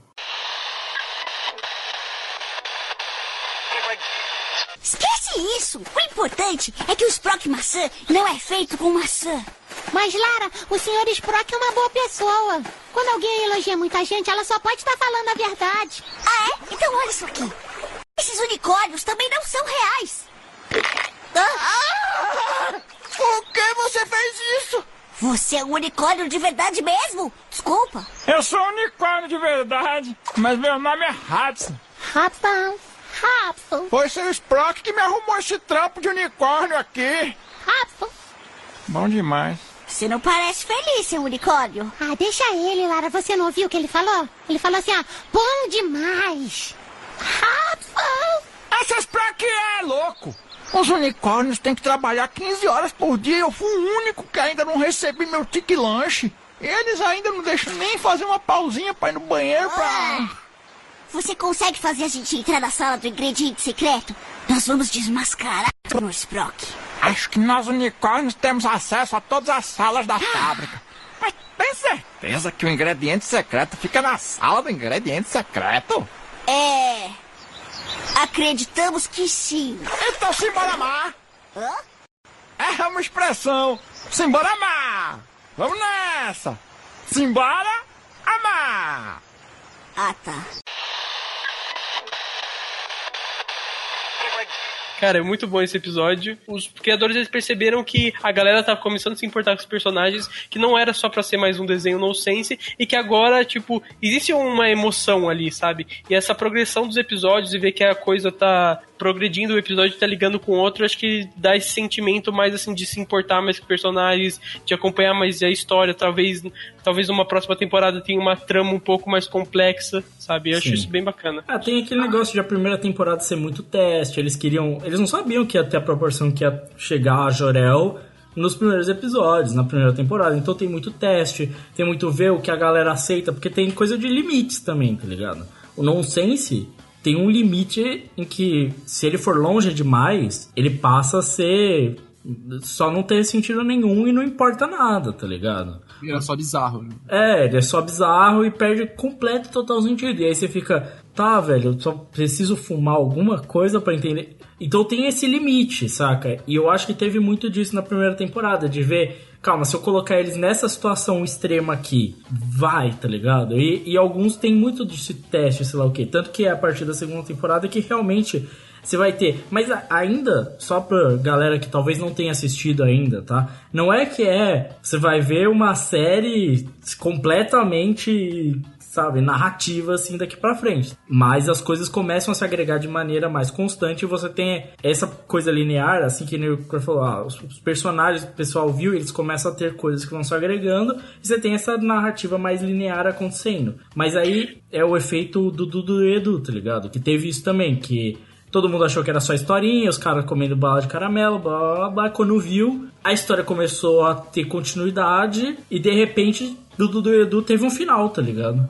É uma das poucas séries aí antigas que chegou a ter um final e, e de novo Jorel seguiu nessa linha. Ele foi indo, indo e até o ponto que agora tem uma história acontecendo. Ah, e não só isso, né, Lucas? A primeira temporada, ela é mais episódica, como a gente falou, por teste, por pra ele acertar os- o tom. Mas a segunda temporada a gente começa a criar... A gente já tem aproximação com os personagens, né? A gente já quer ver que os personagens têm. Mas ela também tem ação e consequência, né? Nessa parte de continuidade. Então, por exemplo, o episódio que o Jorel, ele entra no guarda-roupa, ele vai parar no mundo das roupas. Aí, por ele entrar no, no guarda-roupa, ele, ele ficar preso no guarda-roupa, ele tem que ir é, fazer tirar as fotos com, com o Steve Magal que vai pro colégio, tá ligado? E quem conseguiu fazer o Steve Magal ir pro colégio foi ele. Aí, por ele estar preso no guarda-roupa, tirar uma foto do Steve Magal com o guarda-roupa, tá ligado? É, no outro episódio, ele tem que sair do guarda-roupa e por isso ele chega atrasado. Então, tem vários atos e consequências em Jorel que acabam se construindo e dão um charme maior à, à série.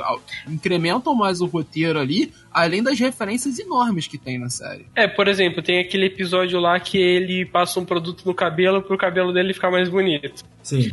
Aí ele cria um monstro lá de cabelo que desola a cidade. Aí acaba que o monstro ele entra na água e some. Aí no outro episódio que ele vira bombado, que é o Schostner's, Schostner's, Schostner's Burger. Schostner's Burger, esse episódio aí. Que ele fica, ele vai, sei lá, pra academia e fica, sei lá, super bombado. Ele luta contra o monstro de cabelo que renasce do mar, entendeu? Então tem essa progressãozinha legal. Até, por, até o final da segunda temporada, que todo episódio a Ela chega e fala: pô, tem uma coisa que eu preciso contar pra você. E em, em todo momento ela é cortada, ela é cortada. Aí no episódio 24, ela fala que a família dela tá indo pro Japão e que ela eles não vão mais poder se ver. Então tem uma tem uma progressão legal que, que dá que dá essa que faz com que você se importe mais com os personagens, sabe? E depois eles Mas vão usar. bacana. E depois eles vão usar ainda, por exemplo, a Lara como recurso pra trazer as histórias da Lara no Japão também. Exato. e cara, eu fiquei triste, velho. É. Eu fiquei triste com o final da segunda temporada, velho. De verdade, assim. E, e não só isso, não, mas, tipo assim, na primeira temporada já tem uma certa continuação que a gente não chegou a comentar. Mas ela, ela não é direto, assim. Por exemplo, o Mendigo dos Mares, a história dele é contínua na primeira temporada. Os acontecimentos, eles, eles têm relacionamento, né? Aí depois aparece o Mendigo da Selva, que não é Mendigo da Selva. Porque ele não tem o alvará. Cara, o alvará dos mendigos é uma ideia muito escrota. É porque genial. começa com o mendigo dos mares contando. Eu, eu era o mendigo da selva, mas acabou a água no parque e eu não podia ser o mendigo da selva. E aí eu tentei ser esse tal mendigo, mas eu achei esse nome uma bosta. E aí, e aí tem a, a continuação, tipo, do Segway dos mendigos e do parque também. E, e sempre tem essa ideia de, tipo, agregar mais.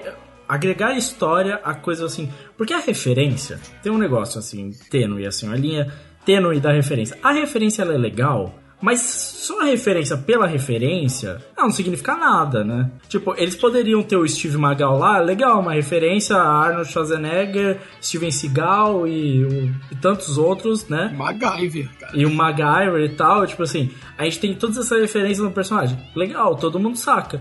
Mas se você não adiciona nada, se você não adiciona relevância, se você não adiciona importância, isso não significa nada. Então quando eles fazem um episódio que tem uma referência legal, sei lá o que, e aí passa dois, três episódios e você tem uma continuidade nisso aí, você está agregando conteúdo, ade- agregando narrativa àquela história. Ou seja, aquilo não é só uma referência jogada no ar por nada. E o que eu gosto, acho que uma das coisas que eu mais gosto em Jorel é toda vez que eu vejo uma referência, ou que eu percebo um detalhe, eu sinto que não foi inútil, porque eu sinto que de alguma forma aquilo vai ser aproveitado, tá ligado? Sim. E cara, tem esses personagens também que são. que assim, eles não são do grupo principal, mas eles são recorrentes. Tipo, o Steve Magal. O Steve Magal aparece muito na história. Muito, muito. Steve Magal. Steve Magal. E cara, eu achei irado aquelas rimas que ele faz com atração brutal, Steve Magal. Sabe? Não, acho os filmes são sensacionais. Tem, uma, tem a entrevista do Steve Magal com o maluco chato lá, aí ele vem e pergunta: Então, Steve, é, como é que você se sente ao passar essa mensagem tão importante para os jovens e para toda a população mundial sobre a vingança? Aí ele fala: A vingança é algo muito importante na vida de qualquer pessoa. Mano, é muito bom, velho. Não, é muito legal porque o Steve Magal é, é a referência, né, que a gente falou dos filmes, né, que a gente via na época, dos brucutus, né, velho. E tem vários, velho. Tem muita Tem, referência. tem outro, por exemplo, tem o Chespirito. Nossa, é demais. O palhaço é uma puta referência também, né? Aliás, o episódio do palhaço é foda. Do, É. do- Muito foda. É, Olha, que- os palhaços, que ele- como, é, como é que eles assumiram o governo, né? É, que tipo, era um governo de. Eu lutei contra o governo de palhaços, né? Tipo, claramente tá fazendo uma crítica à ditadura, né? Não, é uma tá crítica falando que os caras da ditadura são palhaços. Não, e tem o, ca- o palhaço que ficou preso e tal. Ah, Tem, tem muita coisa, tá ligado? Tem muita referência. Eles vão um pouco fundo nas referências, assim. Vão aos extremos de serem coisas simples, tipo Power Rangers e animes, tá ligado? Até coisas mais sérias, tipo ditadura e tudo mais, tá ligado? Mas tudo é levado dentro do lado que contribui pra narrativa. O próprio episódio do, do Roller Derby, cara, eu acho que aquela passagem que eles vão atravessar lá o. Não sei, aquela descida lá, aquele morro, pra chegar do lado. Pra chegar do outro lado. Na verdade, eles não iam pro, pro lugar onde ele. pra quadra do Roller Derby, eles iam fazer uma outra coisa. Mas eu Eles gosto muito iam- daquela passagem que eles, tipo. Eles vão conversando, assim, ele e a Lara. Aí a Lara fala daquilo lá que. É, uma- quando você fala que é uma pessoa mulherzinha, é porque essa pessoa é incrível. E aí depois é muito legal porque, tipo, eles estão tentando chegar no arco-íris, né? Tem toda uma simbologia ali. E pra isso eles têm que atravessar todo um. Tipo, todo um abismo gigante. Então, pô, é bem legal esse episódio. Muito legal. Não, cara, esse episódio inteiro ele trabalha uma questão de diversidade, feminismo, assim. Você fica subentendido, né? A criança não vai entender, mas que ele. E o Jorel é isso, cara. Ele trabalha. A criança não vai entender, mas é importante que ela ouça o que, Não, é, e que tá sendo dito. Cara, pra uma criança de 5 anos, que é, que é garota, e dizer que o esporte mais radical do mundo só pode ser praticado por garotos, se você falar que você é mulherzinha, quer dizer que você é foda, cara, isso é, isso é muito da hora. É, Jorel, nesse ponto, o que eu acho que é bem legal, assim, é que isso não é feito por uma. Eu sei que muita gente pode falar agenda, ou seja lá o que for, mas é uma história pra crianças mais do que pra gente. O que é legal é, ela serve, funciona e atrai muito nós que somos mais velhos e tudo mais. Mas é uma história que parece que sempre tá tentando acertar no público dela, que é um público mais infantil. Que é por isso que a irmã do Carlos e outras garotas mais jovens ou garotos mais jovens vão também gostar de Irmão do Jorel, porque ele é pensado aqui, tipo assim, tá, eu tenho toda essa história legal, bacana, tipo, referência legal passado, tudo bacana, mas e o que a gente tá falando pras nossas crianças, tá ligado? Não, é bem legal tu falar isso, Lucas. Eu tive numa palestra na minha antiga faculdade com o Zé Brandão, que é um dos produtores do Estúdio Copa aí, de Irmão do Jorel, e eu tive a oportunidade de perguntar pra eles como é que construiu um roteiro, né? Pro cartoon, pra criança, mas que ao mesmo tempo atrai tantas pessoas adultas. E ele falou uma coisa que, pô, achei muito foda. Ele falou, cara, a gente tem noção que muitas das vezes a criança senta pra assistir, mas ela não tá sozinha. O pai dela tá assistindo do lado dela, né? Ou o irmão, ou alguém mais velho. Então, por mais que o nosso público-alvo é infantil, a gente não tem como fugir disso, a gente tem que ter uma linguagem muito mais infantilizada. Mas a gente também tem que ter camadas ali que chamem a atenção do público mais velho, de quem é mais velho, né? Porque eles vão estar assistindo também. Vamos falar agora sobre os episódios que mais marcaram, assim, cara, acho que tem vários. Por exemplo, um episódio que eu gosto muito, muito mesmo, é o episódio onde eles vão pra Isla Bonita, Ilha, do, é, Ilha Doideira, que é o nome do episódio. Ilha Doideira. Hola, señor. Alimento.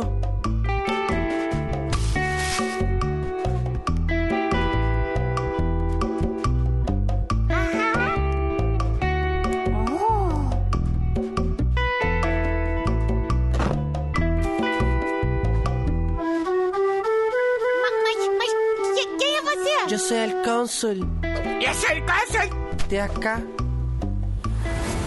mi país, mira, muy hermoso. Que ilha doideira! Venga, chiquito. Venga a viajar por la isla bonita. Pai, pai, eu po- posso... Explore a ilha, filho. Eu ficarei aqui esperando pelo nosso resgate. Chico, chiquito, hermano de Jorelito, amiguito. Mira, a mi isla es bonita y mejor que tu familia. Volando en mi carpete a bailar con el sonido de mi tierra tropical. Mi país te va a encantar en ritmo de lambada brutal. Necesitando permiso de tu papá y tampoco de tu mamá. Hacen lo que quieres sin esperar. Acá tus hermanos no tienen lugar. Cara, eu acho o episódio muito legal, assim. Eu gosto quando ele vai pra esse lado mais psicodélico, assim. E esse episódio eu acho é muito psicodélico e tal, que tem o cônsul de Honduras. Cara, eu, eu gosto muito do episódio da, da Rinha de Bafo. Caraca, mano, aquele episódio pra mim é sensacional, velho. Todas as, as ligações que eles fazem com o negócio de luta, assim, aparece até o, o Bruce Lee, né, velho? Cara, aquele episódio ali é muita infância de- da gente, né? Porque tem o bafo, tem o álbum de figurinha, e, ela, e aí vovó Gigi falando: Eu te fiz ver todos os filmes do Steve Magal, você devia ter isso completo, esse álbum. Você não é um fã do Steve Magal. É foda, mano. Cara, é muito bom, mano. E depois que ele descobre que os mamilos são inversos, cara. Assim, Isso aí é genial, cara. Sim. Eu, eu gosto muito do, do episódio da banda, Os Incríveis Latinagers. Cara, é muito bom. É muito Cara, esse, esse episódio é fantástico, porque toda vez que eles arrumam solução pra alguma coisa, é algo muito surreal acontece, como vamos botar o Jorel na banda, tem uma lei anti-Jorel, e o Jorel ainda faz você su- vocês suarem a ponto de não conseguir tocar seus instrumentos. Não, o, o personagem, a parte mais importante da banda é o, o toalheiro. Caralho, mano. Mano, tem. Foi mesmo, cara. Tem. Eu, eu gosto. Cara, tem, tem um personagem que eu gosto muito, que é o Reginaldo, que é o tecladista da banda. Ah, cara. Esse cara é muito bom, ele é DJ. Tem um episódio que o, que o Nico ele vai na matinê lá e o Reginaldo é DJ. É muito bom esse episódio também. Cara, o episódio da matinê é muito bom porque o, o, o irmão do Jorel ele não consegue entender o porquê os moleques estão lá na matinê. Aí ele vira: Por que vocês estão nesse lugar fechado, cheirando mal, que só tem luz e música estranha? Aí ele acha que a galera foi, foi abduzida e estão sendo controlada por ETs, mano. Cara, é muito bom. Pra mim, o episódio que mais marcou, assim, é o Caneta de 250 Cores. Cara, é muito Ah, é da hora esse episódio, da hora. Que velho. é. eu- porque pra mim, eu, eu gosto muito. Os que eu mais gosto é, o- é o que mostram vida escolar. Porque é muito raro. Não existe vida escolar brasileira em desenho. E aí, é- esse é muito isso aí. Tipo, ah, porque eu vou, tenho minha canetinha aqui de sei lá cor, eu vou fazer aqui. Ah, vamos lá, vamos fazer a lição juntos e sei lá o que. E eu sempre era criança que não tinha as canetinhas, que era pobre, fudido, tá ligado? Isso me deixava muito puto. Isso me trouxe muito uma coisa da minha infância. Tá? E eu acho foda pra caralho. Porque, eu- mano, o final do episódio, mano, é muito da hora. Porque é o Nico, mano. O Nico vira o herói, velho. Não, e, o, e ele recebe o autógrafo do, do Steve Magal. Em com lápis cinza. né? É muito bom, Muito velho. bom, mano. E ele vomitando na para, cara, que Não, e, e tem toda uma, uma referência à Guerra Fria e tudo mais, né? Que, não, porque essa é uma arma e sei lá o que, aí tem que ir lá comprar porque essa cor e tudo mais. Tudo a ver com arma nuclear, né? E tudo mais. Se tem um episódio que eu rachei o bico, mas eu rachei muito o bico, foi o primeiro episódio da segunda temporada. Nossa, isso é maravilhoso demais. com, com os ensinamentos amorosos do Carlinhos, mano. Carlos Felino. Carlos Felino. Carlos Carlinhos, não, Carlos Felino. Carlos Felino. Não, o pai dele, o pai do, do irmão do Jordão chama ele toda hora de Carlinhos, né? Carlinhos, não. Carlos Felino. Cara, é muito. Aquele episódio eu rachei o bico, velho. O, o melhor de tudo é que os conselhos amorosos do Carlos Felino funcionaram, cara. Funcionaram. Ele, ele foi convidado pra festinha. Né? Né? É Você verdade. Tem que dar ideia na amiga dela pra ela começar a te reparar. Mano, essa é uma parada muito errada. Cara, MC Juju também, episódio Não, muito é, não, não, aí não dá, né, velho? Essa é foda, essa é foda demais, cara. Vovó Juju é, é foda.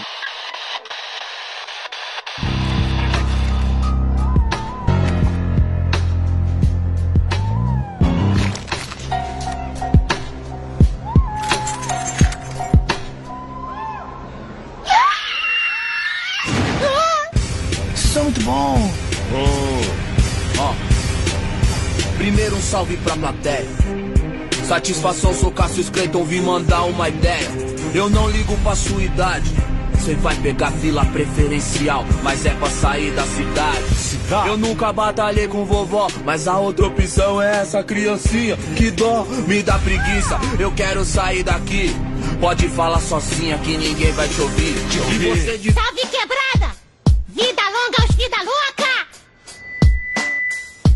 Dois, um, dois!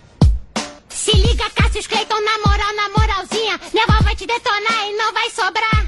É nadinha. Uhul! E você devia estar é numa escola, chão. Mas eu vou te mandar pra recuperação. Minha rima te faz chorar. Ia falar do teu cabelo, mas melhor deixar pra lá. Essa história de abacate é mó viagem. Que faz bem pro cabelo com a sua cremosidade. O abacate nem tem tal propriedade. Abacate?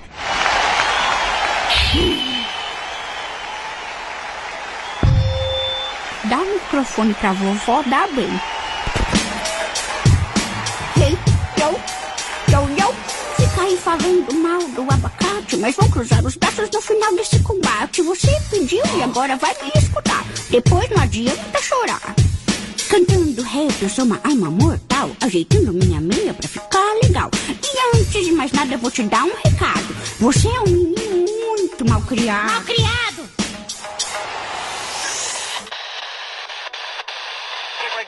Esse jogo que tem a participação do Emicida. A gente tava até escutando antes do podcast a batalha de rima entre Emicida e Vovó Juju. Que o Emicida é trucidado pela Vovó Juju. Vovó Juju. Não, mano, pra mim o melhor rap da vovó Juju é o, é o rap em inglês. Ah, sim. Aquele, aquele rap é genial. Avocado and pineapples. Eu só fica falando. É tipo assim, caramba, eu não sei nada do que ela tá falando, mas eu tô adorando.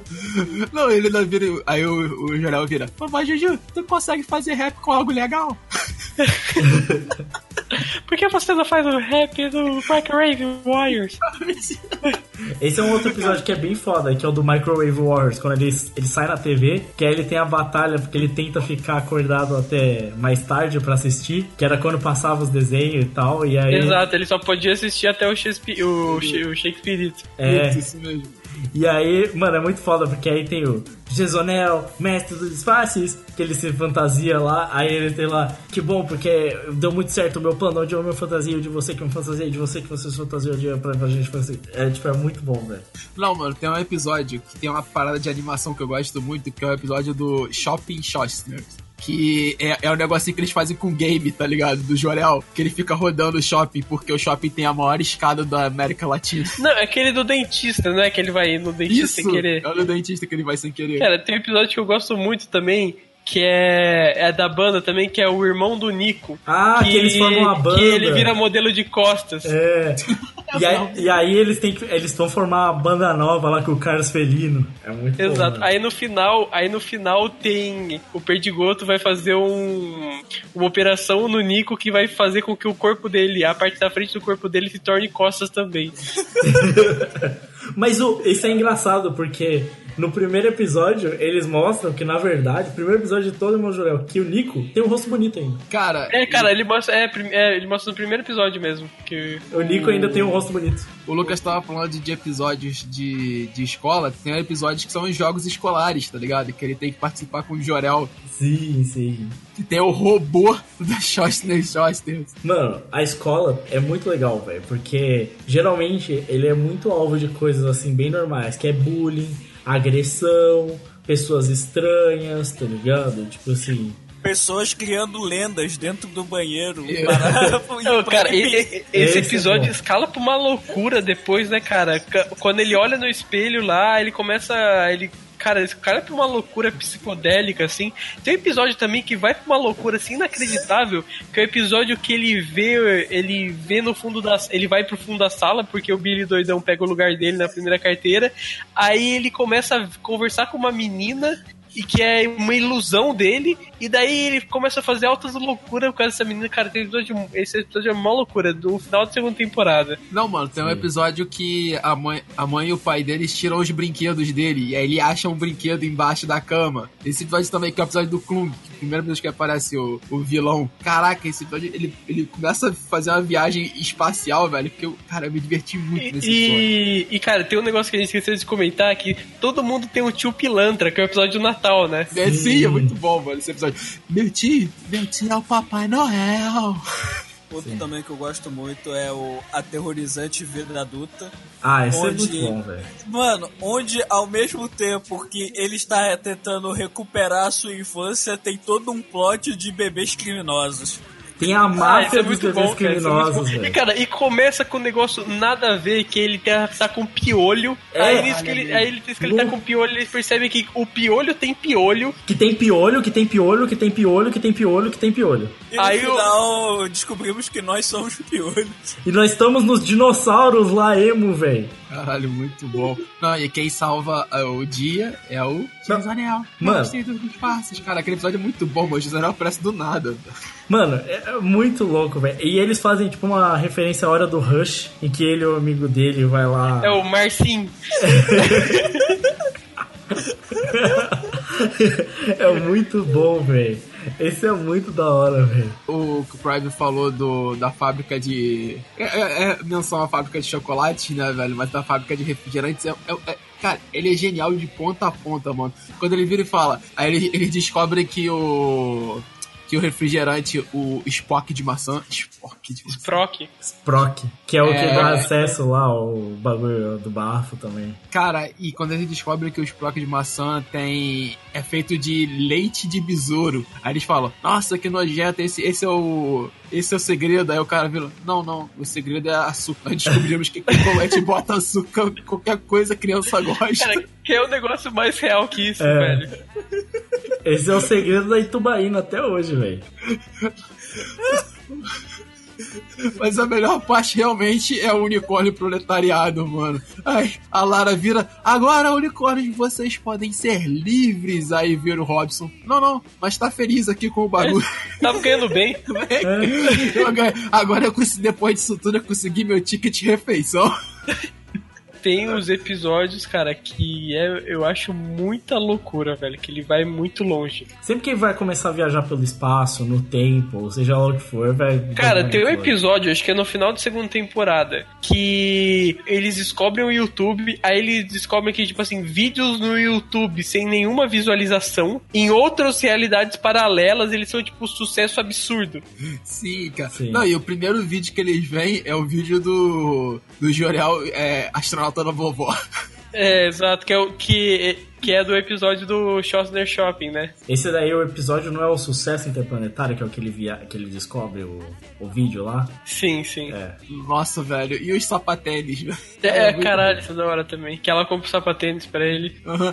É a mistura perfeita do universo. Você tem o tênis e você tem um sapato. Mano, eu acho muito legal como eles fazem brincadeiras com coisas que nem tem o episódio de volta para o passado, o futuro do passado, tá ligado? Que é uma coisa que só brasileiro vai entender, porque eles estão brincando com viagem no tempo, mas com nossa porra do nosso tempo verbal ridículo, tá ligado? Cara, tem. Aí tem também os episódios que são, tipo, mais assim, emotivos, sabe? Então, tem, por exemplo, o episódio. Os, os quatro últimos episódios da segunda temporada, que são o elefante de porcelana, dormindo, acordando, dormindo. Cara, esse dormindo, acordando, dormindo, talvez seja o episódio assim. Talvez assim, o, não seja o meu preferido, mas seja o melhor, assim, de todos que eu assisti do. Que é o episódio 25 da segunda temporada. Que basicamente ele tem umas partes muito boas, assim, que a Lara foi embora e daí, tipo, ele tá. É um episódio só dele sofrendo porque a Lara foi embora. Aí tem. É, esse episódio é todo psicodélico, assim, ele voa pela mente do, do irmão de Jorel. E tem uma. E tem uma cena muito legal onde, tipo, ele tá meio que. tá num divã com o Perdigoto e o Perdigoto fala assim: "Você quer ser quem você é ou quem você quer ser?". Quem ele quer ser, tipo, é a Ana Catarina, né? E quem ele é é a Lara. E cara, é muito legal esse episódio, muito legal mesmo. Não, e tem, é que a gente falou das viagens, cara. Eles criam umas paradas assim, são muito bizarros. Os Belositos, velho. Cara, é- são- é- eles tiram mais ideias aleatórias. Assim, Ah, Belezitos, que é do rosto do Jorel. Sim, sim, que ele acha que ele vai ficar mais bonito, aí na verdade no final só aparece mais É, que na, Jorel. que na real ele só tá, tipo, ele só tá dizendo que, tipo, autoconfiança, talvez, tipo, às vezes a pessoa nem é bonita, ela só tem, tipo, autoconfiança, sabe? Porque ele achava que ele tava muito bonito, até alguém chegar e falar que ele tava normal. E daí ele perdeu totalmente autoconfiança. Eu queria lembrar também que, tipo assim, nessa mesma época aí teve o. Eles fizeram a série em pedaços online também, né? Eles fizeram uns episódios pequenos também, que era o Perdigoto Show, que só saiu online e tal. Que era tipo o Perdido- o Perdigoto, sabe? O show do Perdigoto lá, ele convida o Carlos Fellini e os Cuecas em Chamas pra fazer uma entrevista. Não, e a referência a casos de família no episódio do MC, cara, da MC Juju. Ah, muito sim, da hora. Da hora. Mas as frases são, são muito marcantes, velho. Como é que é mesmo, o Croy? Abaixa a repressão! Abaixa a repressão! É o episódio que tinha aquela coisa, né, de criança e professora, vou contar até três. É, e aí ninguém ele sabe o que fica que vai em cima da gangorra assim, abaixa a repressão! Abaixa a repressão! Aí, a, aí ela conta três e, tipo, nada acontece, tá ligado? E aí vira E daí caos. as, as crianças voltam assim, ninguém nunca tinha feito isso. Aí começa uma zona generalizada. É, começa a É anarquia, tá ligado? velho. Muito bom, velho, aquilo.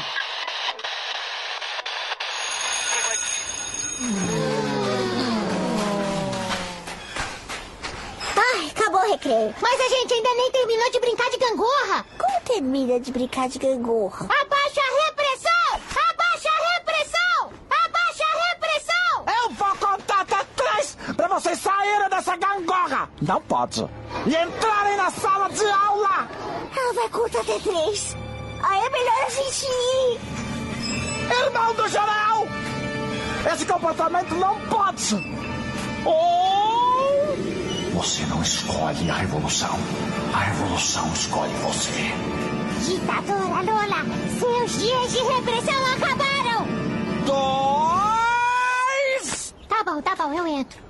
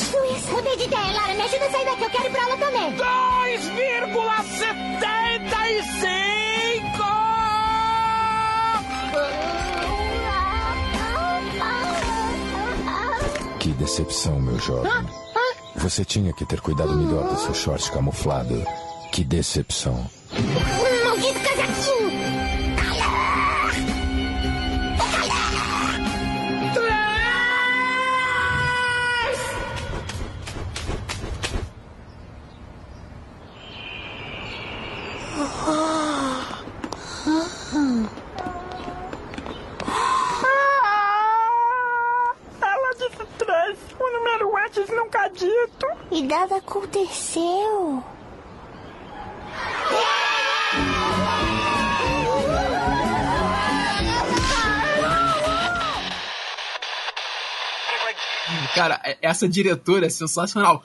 Não pode! Ela só fala isso, basicamente. Ah, tem um episódio muito bom que, tipo, é, é o episódio do, do aniversário da Ana Catarina, que eles descobrem que essa professora, na verdade, ela, tipo, tinha um caso com um cara que era presidiário, um negócio assim, não era? Nossa. Não, e a professora, ela. A profe- tem a professora, ela fica chegando toda hora e ele mete umas puta frases assim, ela chega assim: A vida, você vai ser desafiado de formas que você nunca viu.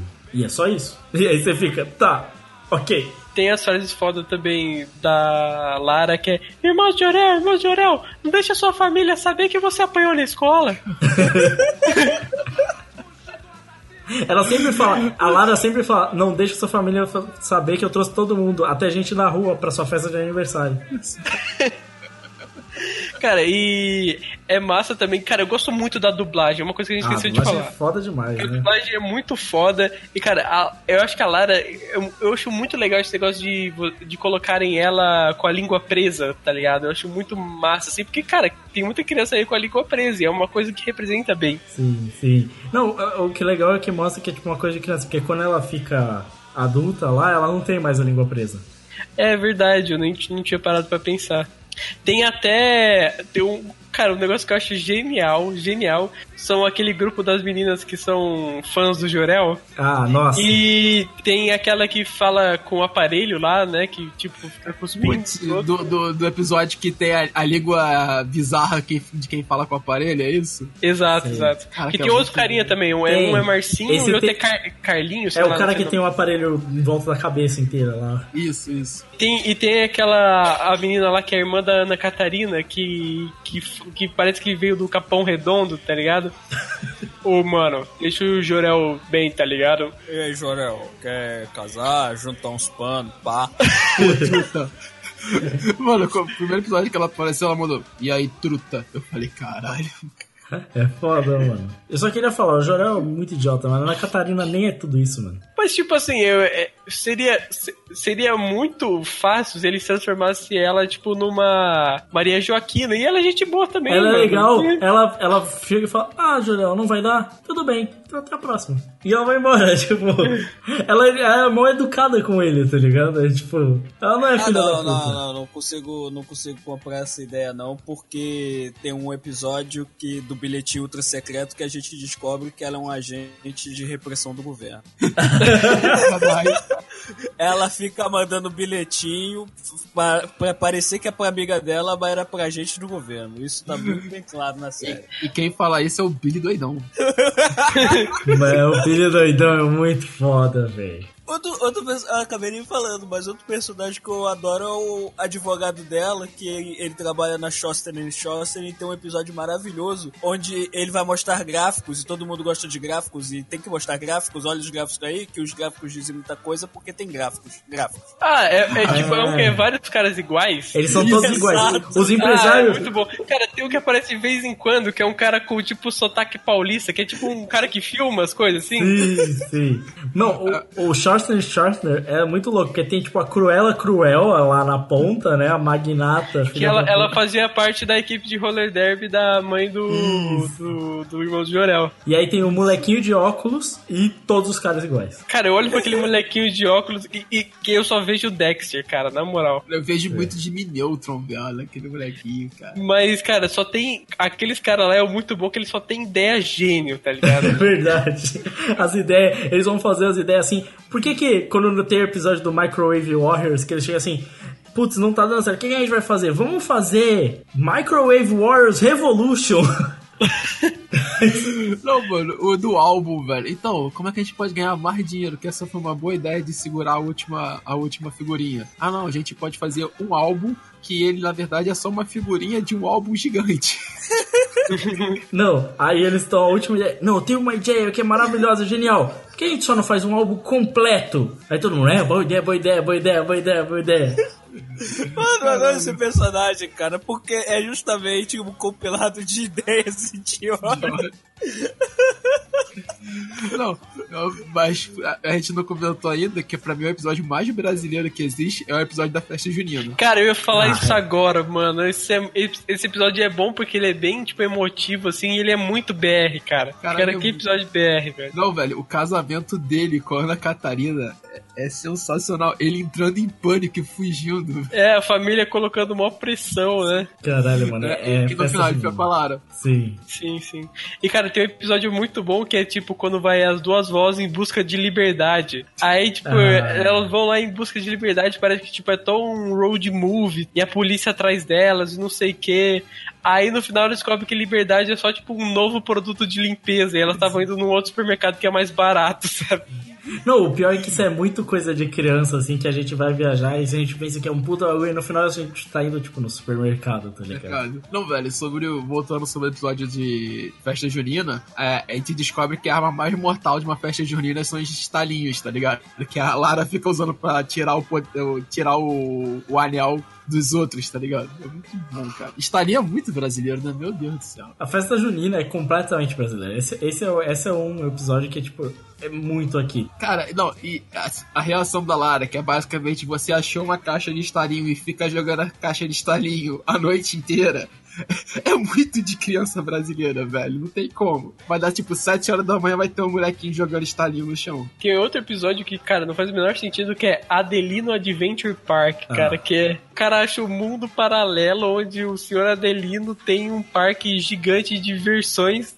Aí tem um labirinto no parque de diversões onde tem um cara que tá preso lá há 40 anos, tá ligado? Sim. Totalmente nonsense, velho. Eu acho que uma coisa legal também é as participações especiais que tem em Irmão de Orel, né? Tem, tem os personagens, tem a galera da TV quase que é recorrente, né? Por exemplo, o Carlos Felino é a dublagem do. O Renan. É, do Renan. Mas como é que é o nome desse cara? Esse cara é o Daniel Furlan. Furlan. E ele, ele também é o cara que canta a abertura, né? Sim. Isso. Irmão de Orel, irmão de Orel. Que é irmão do Nico também. Jorel é irmão do irmão do Jorel. Jorel, Jorel! Irmão de Jorel. Mas aí tem também na terceira temporada, bem no primeiro episódio da terceira temporada, tem o Criolo, da segunda temporada tem o Emicida. Eles trazem a personalidade do rap é foda, tá ligado? Cara, o melhor nome do personagem, Cassius Clayton. É Cassius Clay. Mas um, um legal desse episódio do Emicida é que eu não sei, acho que a maioria das pessoas sabe que o Emicida veio da rinha, né? Que é a rinha dos MCs, a batalha dos MCs e tal. E ele é considerado o, o- o rei da, da briga dos MCs porque ele não perdia, tá ligado? Por isso que veio o nome Emicida, né? O matador de MC e tal. Isso surgiu aqui em São Paulo, né? Principalmente na Batalha do Santa e tal. E, tipo, é uma referência grande, que ele faz toda a batalha e tal, tudo mais. Mas ele não contava com a vovó Juju monstra. Sim. Ali. O mais legal desse episódio, velho, é que a vovó Ju só começa a dar o rap quando ele fala mal de abacate. É verdade. Agora, não se preocupa, eu vou trucidar ele.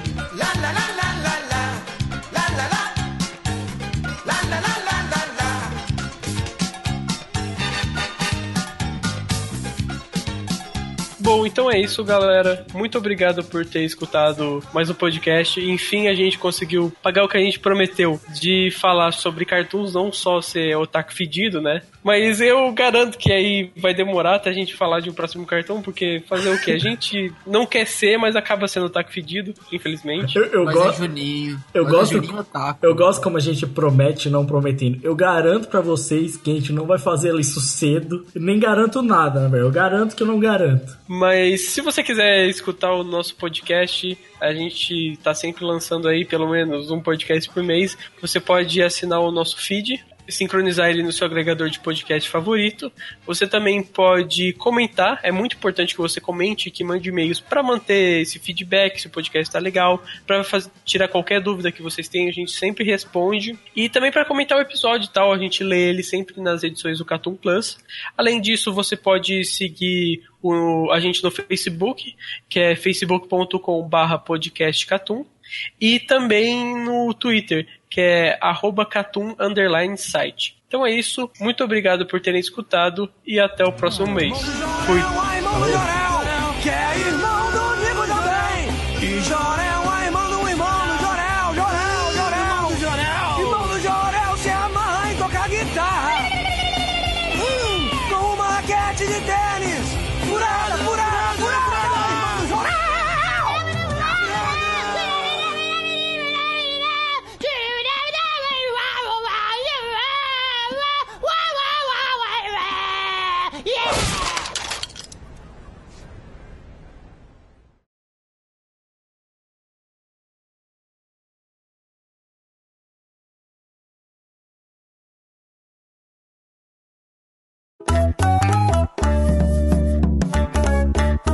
Próximo episódio, E cara, a Miss Golden Week é um ponto de interrogação, né? O que, que é aquilo lá que ela faz? Ela, ela pinta e, de acordo com a cor, ela gera uma emoção. Então, se ela Tá, pinta- o que, que é aquilo? É uma Akuma no Mi? Não, cara, todo artista tem esse poder. Fala aí, Lucas. É tipo isso, mano.